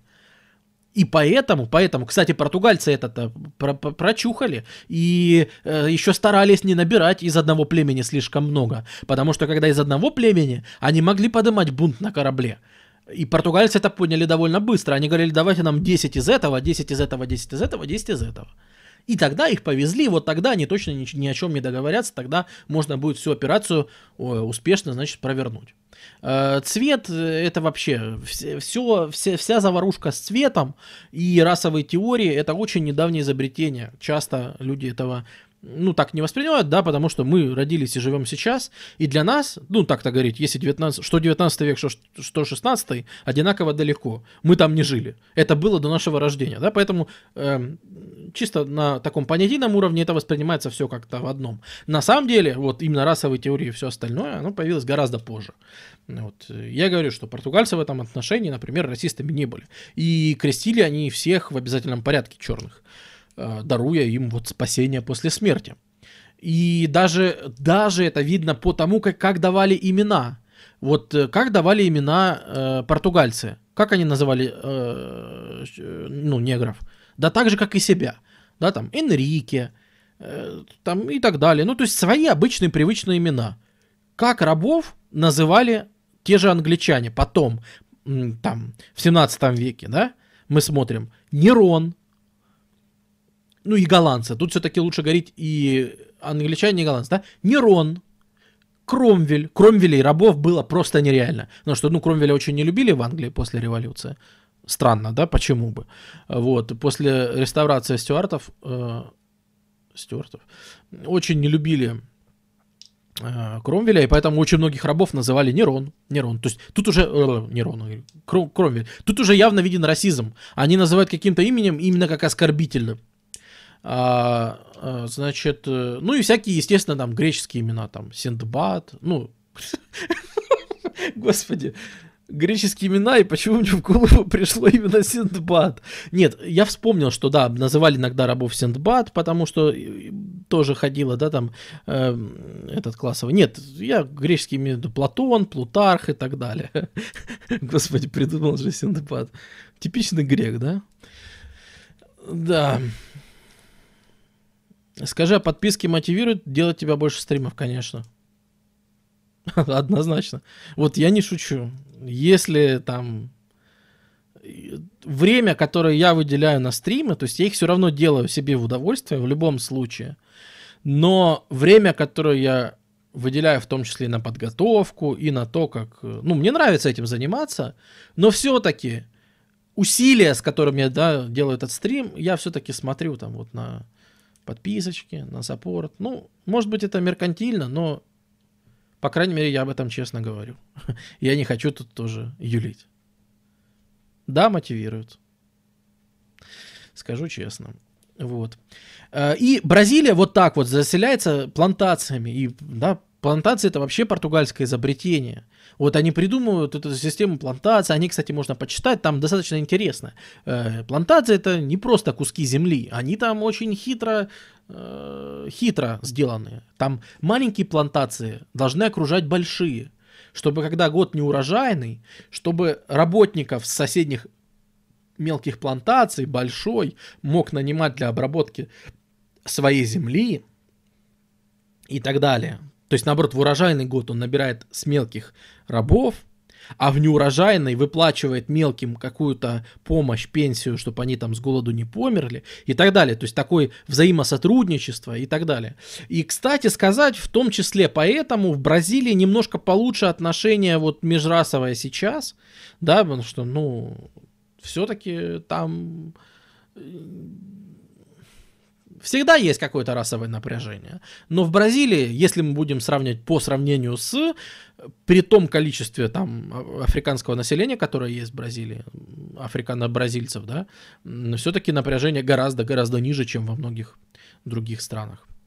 А, потому что заселялось еще в то время с той идеологией и с теми мыслями. Вот. И, так скажем, взаимовыручка там воспитывалась. Но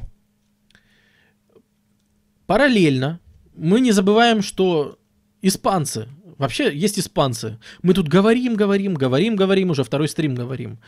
А, и при этом все, все не коснемся никак испанцев. Вот. Э, испанцы-то они параллельно то же самое делают. Они осваивают. Вот испанцы, они завоевали в начале 16 века э, эти самые Карибское море, Карибские острова. Завоевали. Э, Флориду, там еще кое-чего. Э, к 30-м годам уже Кортес пенетрирует ацтеков. Э, чуть позже, да, там Писара пойдет к инкам. Э, Все это, в общем-то, происходит. У меня, кстати, тут какая-то пикча была. А, да, вот картинка, рабы, да, обрабатывают сахарный тростник. Ну, я не знаю, просто для зарисовки. Кто-то там в теме писал, что ты показывай, показывай ты картиночки. Ну, вот я стараюсь немножко. Вот, ну, вот тут, например, по карте, да, если смотреть, то испанцы, конечно же, они вторгаются в, во все эти территории. А, ну, это все известно. Я думаю, на этом так сильно останов... Так, а если я подпишусь, ты будешь делать по Германии после войны? Ого, я не спец. Если я сам не буду обещать, сорян. Вот тут не могу обещать. Вот честно. Э, мне самому придется очень много читать по этой теме перед стримом, поэтому я не могу. Все-таки те стримы, которые я пока что рассказываю, у меня есть довольно прочная база по ним, и я их как бы, ну, поэтому я пока что я рассказываю то, что знаю, а потом, может быть, перейдем к чему-то более сложному. Дервиш, спасибо.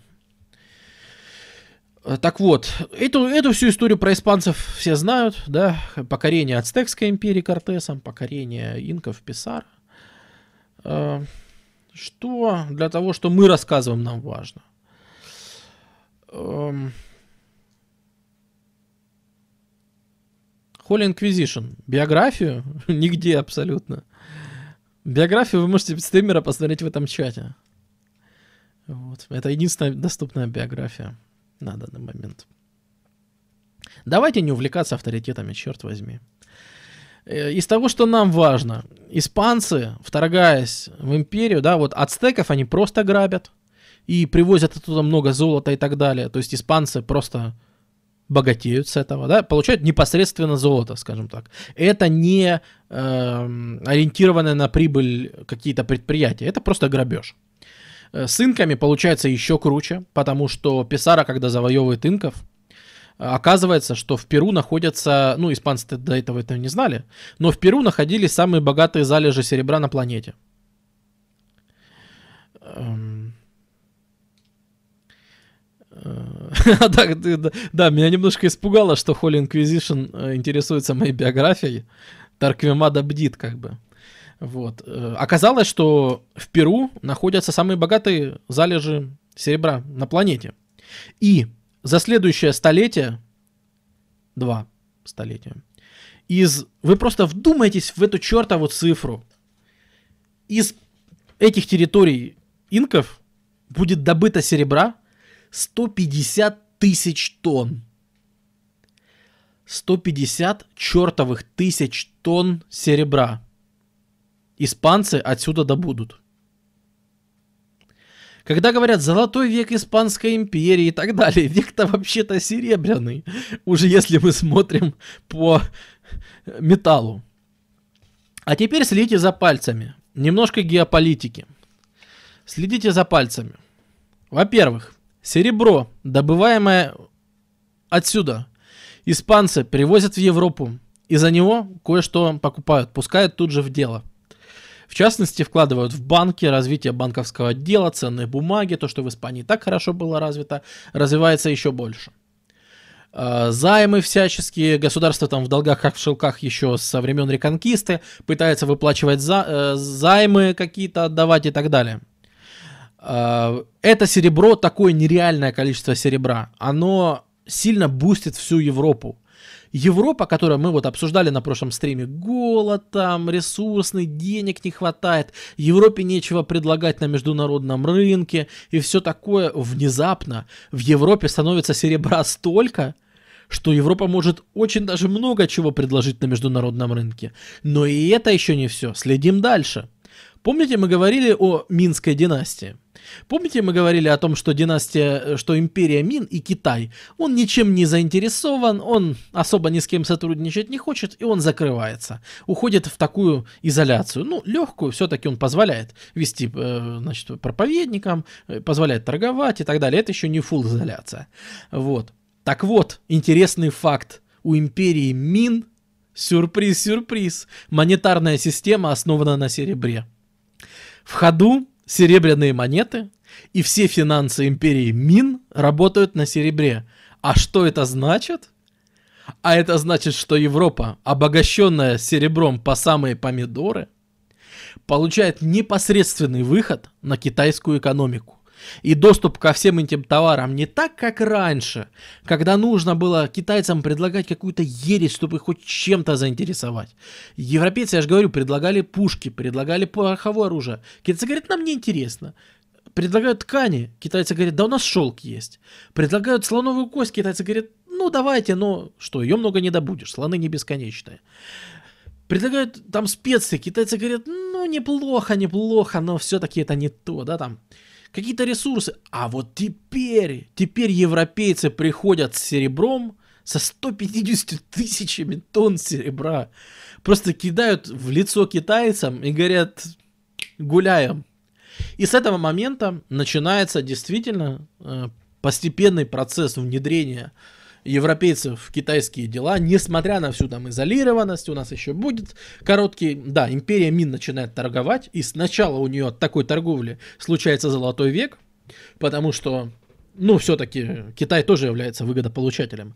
Но из года в год, из десятилетия в десятилетие такое сильное, такая сильная зависимость от европейского серебра, они просто присаживаются на европейское серебро.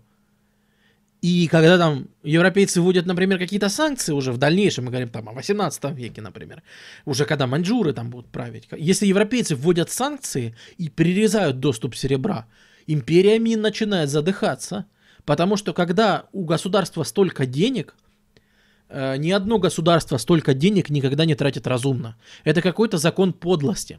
Если государство очень богатое, и мы это сейчас увидим и на примере Испании, и мы это видим и на примере Мин, если оно очень богатое, оно не может нормально расходовать эти деньги. Эти деньги обязательно отжирают местные царьки, местные князьки. Коррупция набирает невиданных масштабов при повышенных денежных потоках. А, плюс, когда у вас, да, вот есть такой, что, по сути, у Китая монополия на тот же шелк и на фарфор. Естественно, те, кто торгует шелком и фарфором, забирают это все под свои руки и начинают грести эти деньги под себя.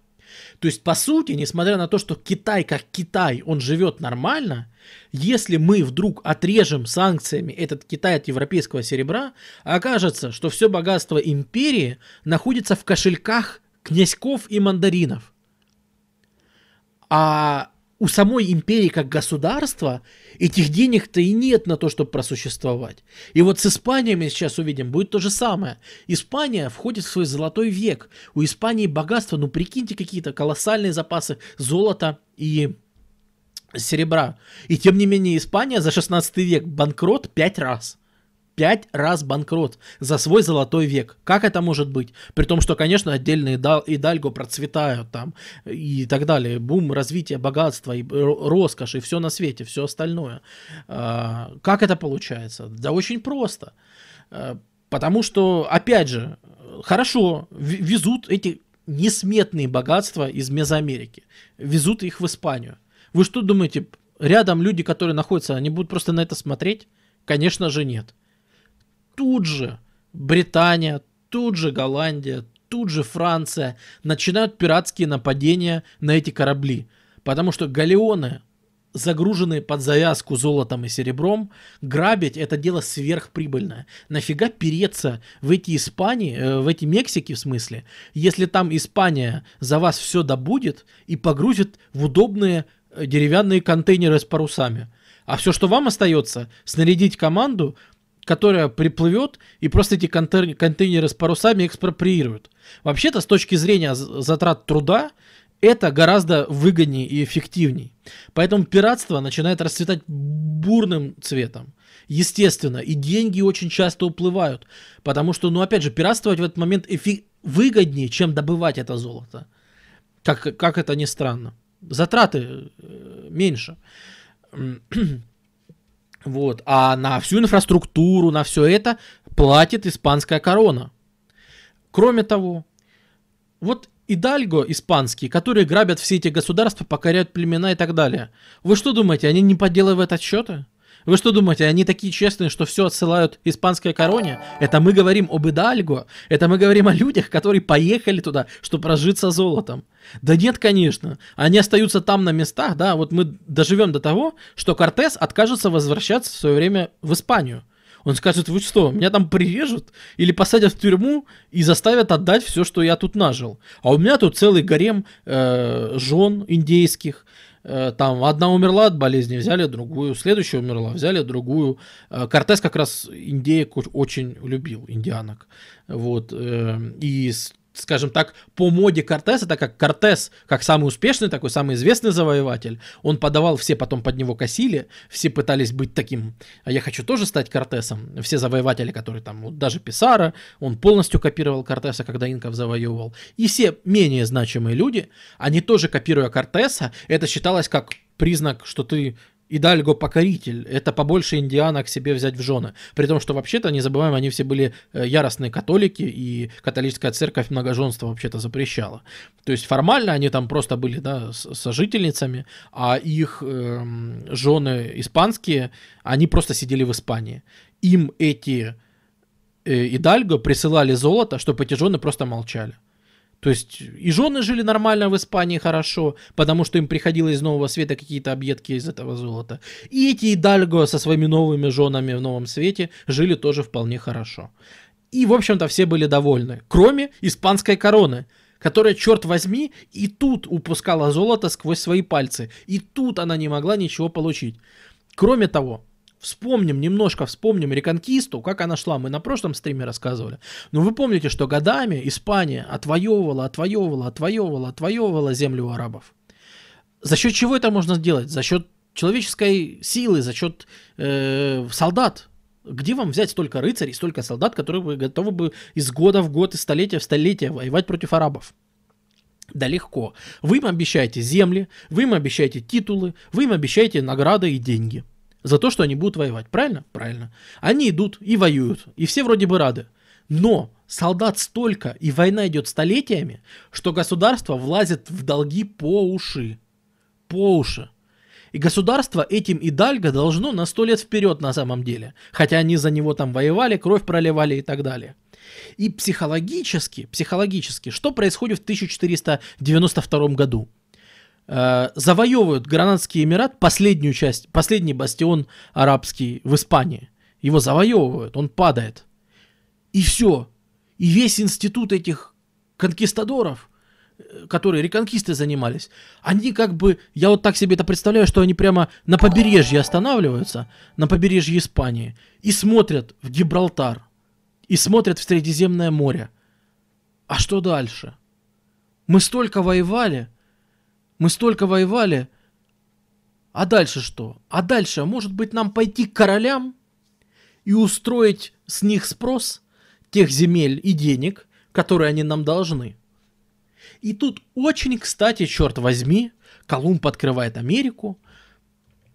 И очень, кстати, Поэтому-то испанская корона и не жалеет денег на освоение нового света. Потому что для испанской короны это способ сбагрить вот это нереальное количество солдат, которые ничего в жизни не делали, кроме как воевали, которые никогда в жизни не будут работать на земле, которые вообще вертели это государство и так далее. И ему говорят, там золото дофига. Конкистадоры где? Испанцы там. Сказано, сделано. И поехали. И весь 16 век эти конкистадоры плывут в новый свет, умея воевать, зная тактики, зная все, против более низких цивилизационных стран, грабя их подчистую. Эм, э, то есть, понимаете, для них психологически завоевание нового света это продолжение реконкисты. То есть для них реконкиста, для этих Идальго, для конкистадоров, она не закончилась в этот момент. Они просто ушли с испанского с полуострова в Новый Свет. И там продолжали вести реконкисту ту же самую, теми же самыми методами. Абсолютно делая то же самое один в один. Только теперь им можно было меньше отчитываться перед государством, чем они, конечно же, пользовались. Вот. И вот, вот что делать. Пираты со всех сторон и все. Кроме того, помните, мы немножко упоминали, что в Европе-то назревает торговый капитализм.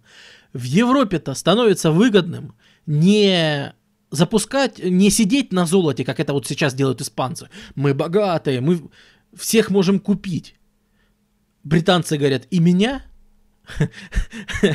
Как в фильме, да?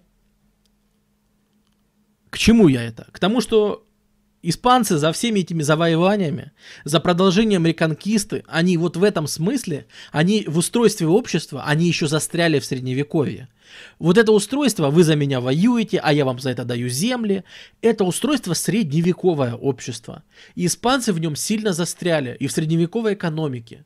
В то время как Европа постепенно начинает перестраиваться на торговый капитализм, при этом Европа начинает понимать, что деньги нужно запускать в товары, и нужно торговать и умножать благосостояние. В Англии происходит промышленная революция. В Англии появляется научный метод в Англии появляются, ну вот ученик пишет не в Европе, а в Голландии. Ну, в Голландии и Англии. Все-таки, извините, если мы говорим о 16 веке, мы не можем не сказать о влиянии научной картины мира. Помните, мы говорили, что португальцы почти подошли к созданию научной картины мира, научного метода. Помните, мы говорили, что у них еще астрономия и астрология это одно и то же. Кстати, забыл рассказать cool story. Помните того самого Фалейру, который для Магеллана рассчитал кругосветное путешествие? Так вот, когда Магеллан отправлялся, фа, ну, говорит, поплыли, Фалеру, ну, ты же мне рассчитал, поплыли. Фалеру говорит, ты знаешь, я тут себе составил гороскоп, чего-то для меня это плавание очень невыгодное получается.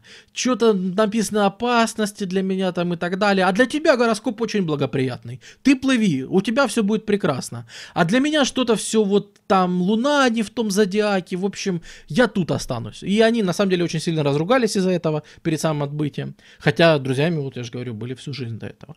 Вот. Но да, то есть это еще, это еще была все-таки эпоха, когда почти-почти наука но она все-таки еще пересечена кое с чем. А в Британии, да, ведь это время, вот мы помним, это там вот, вот, вот, вот, вот появляется Нью, Ньютон, вот-вот появляется механика, вот тут появляется научный метод Бекона, появляется научный подход. Они начинают строить корабли, да? Хорошие корабелы были в Голландии, как известно. Э, в том числе благодаря Испании, да, голландские провинции это долго были, в общем, под Испанией.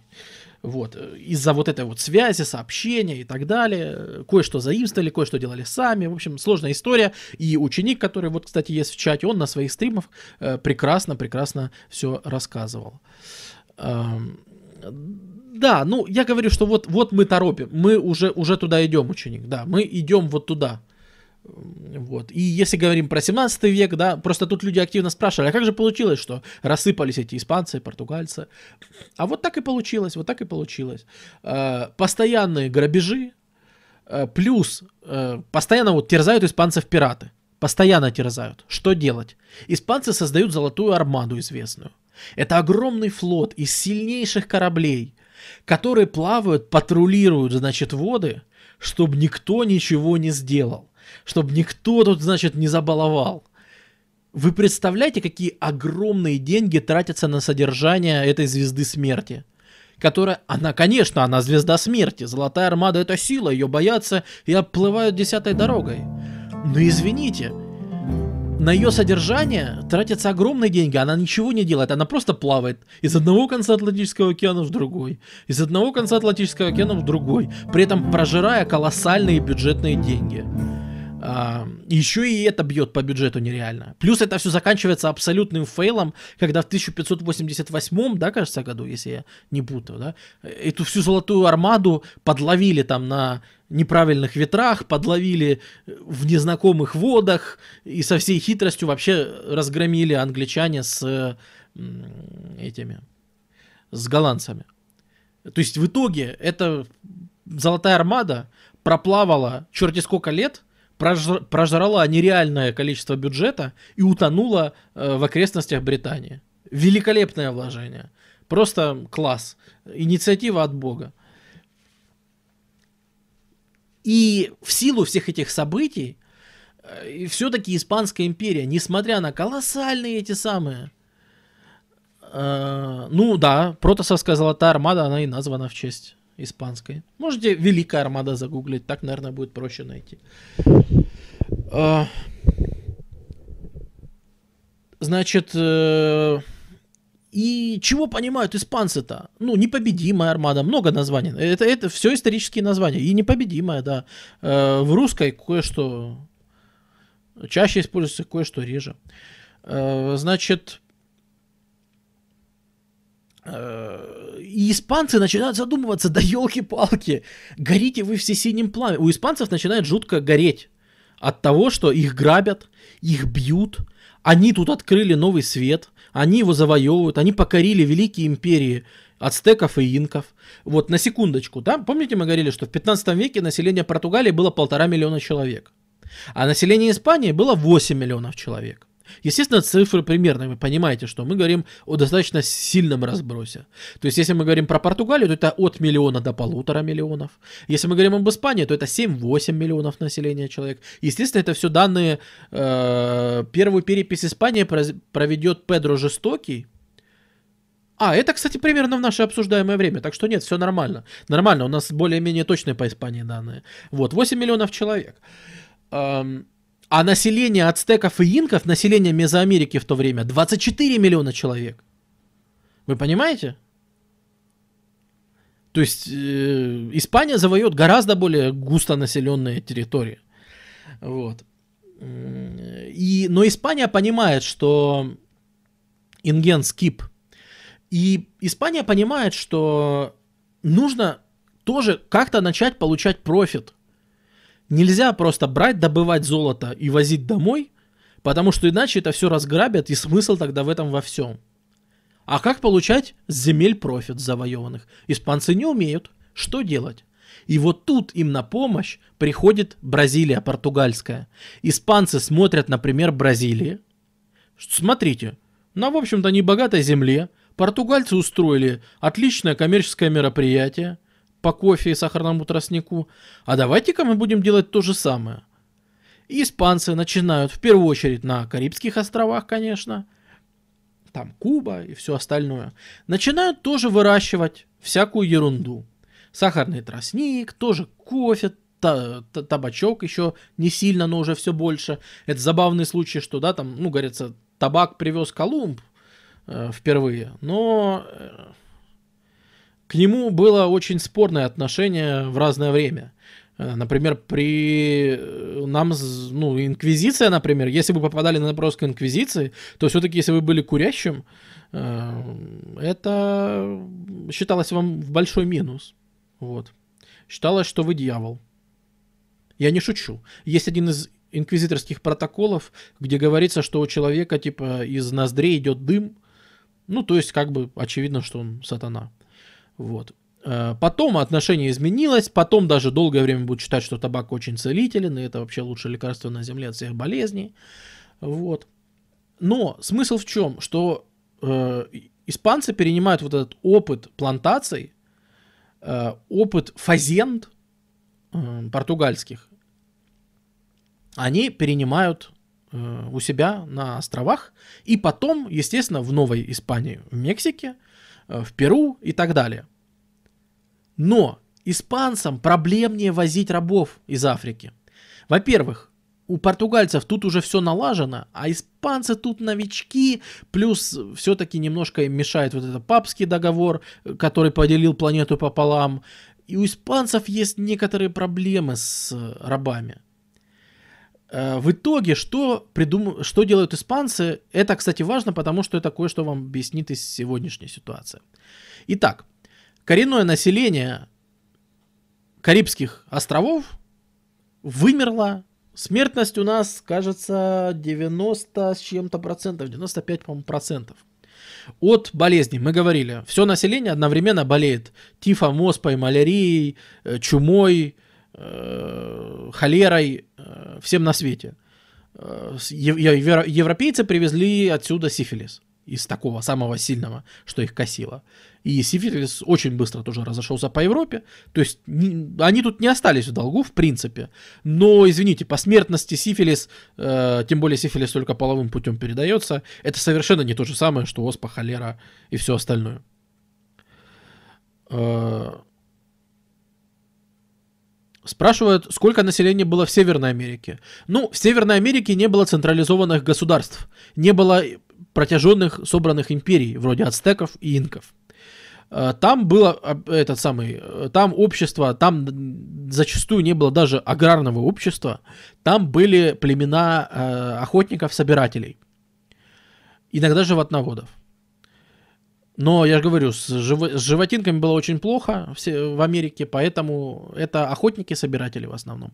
А охотники-собиратели живут очень раскиданно, и мы говорим о демографической плотности очень-очень невысокой. По сравнению с Мезоамерикой это просто смешно.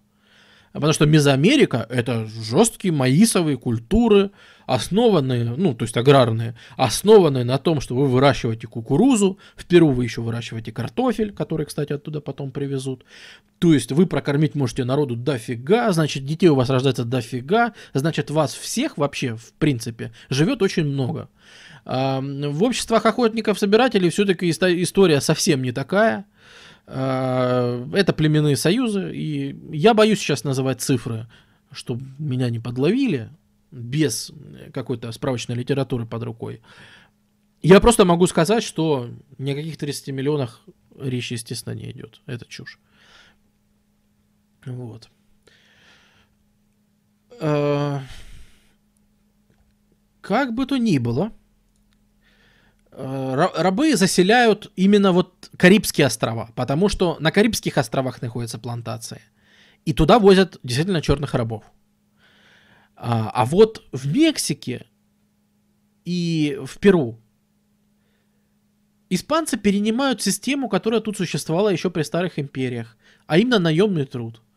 То есть вы местное население, поселенцев или индейцев, вы нанимаете, они приходят и в обязаловку, то есть это как у нас была барщина в Российской империи. То есть, э, по сути, вводится барщина вы приходите и обязаны, обязаны отработать трудодни на испанского, ну, на испанской этой хасиенде или на э, португальской фазенде. Вот. Португальцы тоже когда-то ходят на Амазонской дельте, они, в общем-то, это тоже начинают делать. То есть нанимаются местные для работы, они не используются как рабы. А, и в результате мы и получаем ситуацию, которая у нас есть сегодня, именно этническую, да, что э, у нас население Латинской Америки и Мексики это все-таки население смешанных европейцев с индейцами, а подавляющее население сегодня очень многих островов Карибского моря это полностью черные острова. До 100%. Вот. Когда Англия сюда приходит, Англия ведь сначала тоже собирается просто копировать э, то, что придумали португальцы и испанцы. Англия захватывает некоторые здесь острова, захватывает, например, Ямайку, эм, и пытается обосноваться, но испанцы их оттуда выбирают, выбивают, и поэтому англичане все-таки преимущественно селятся севернее.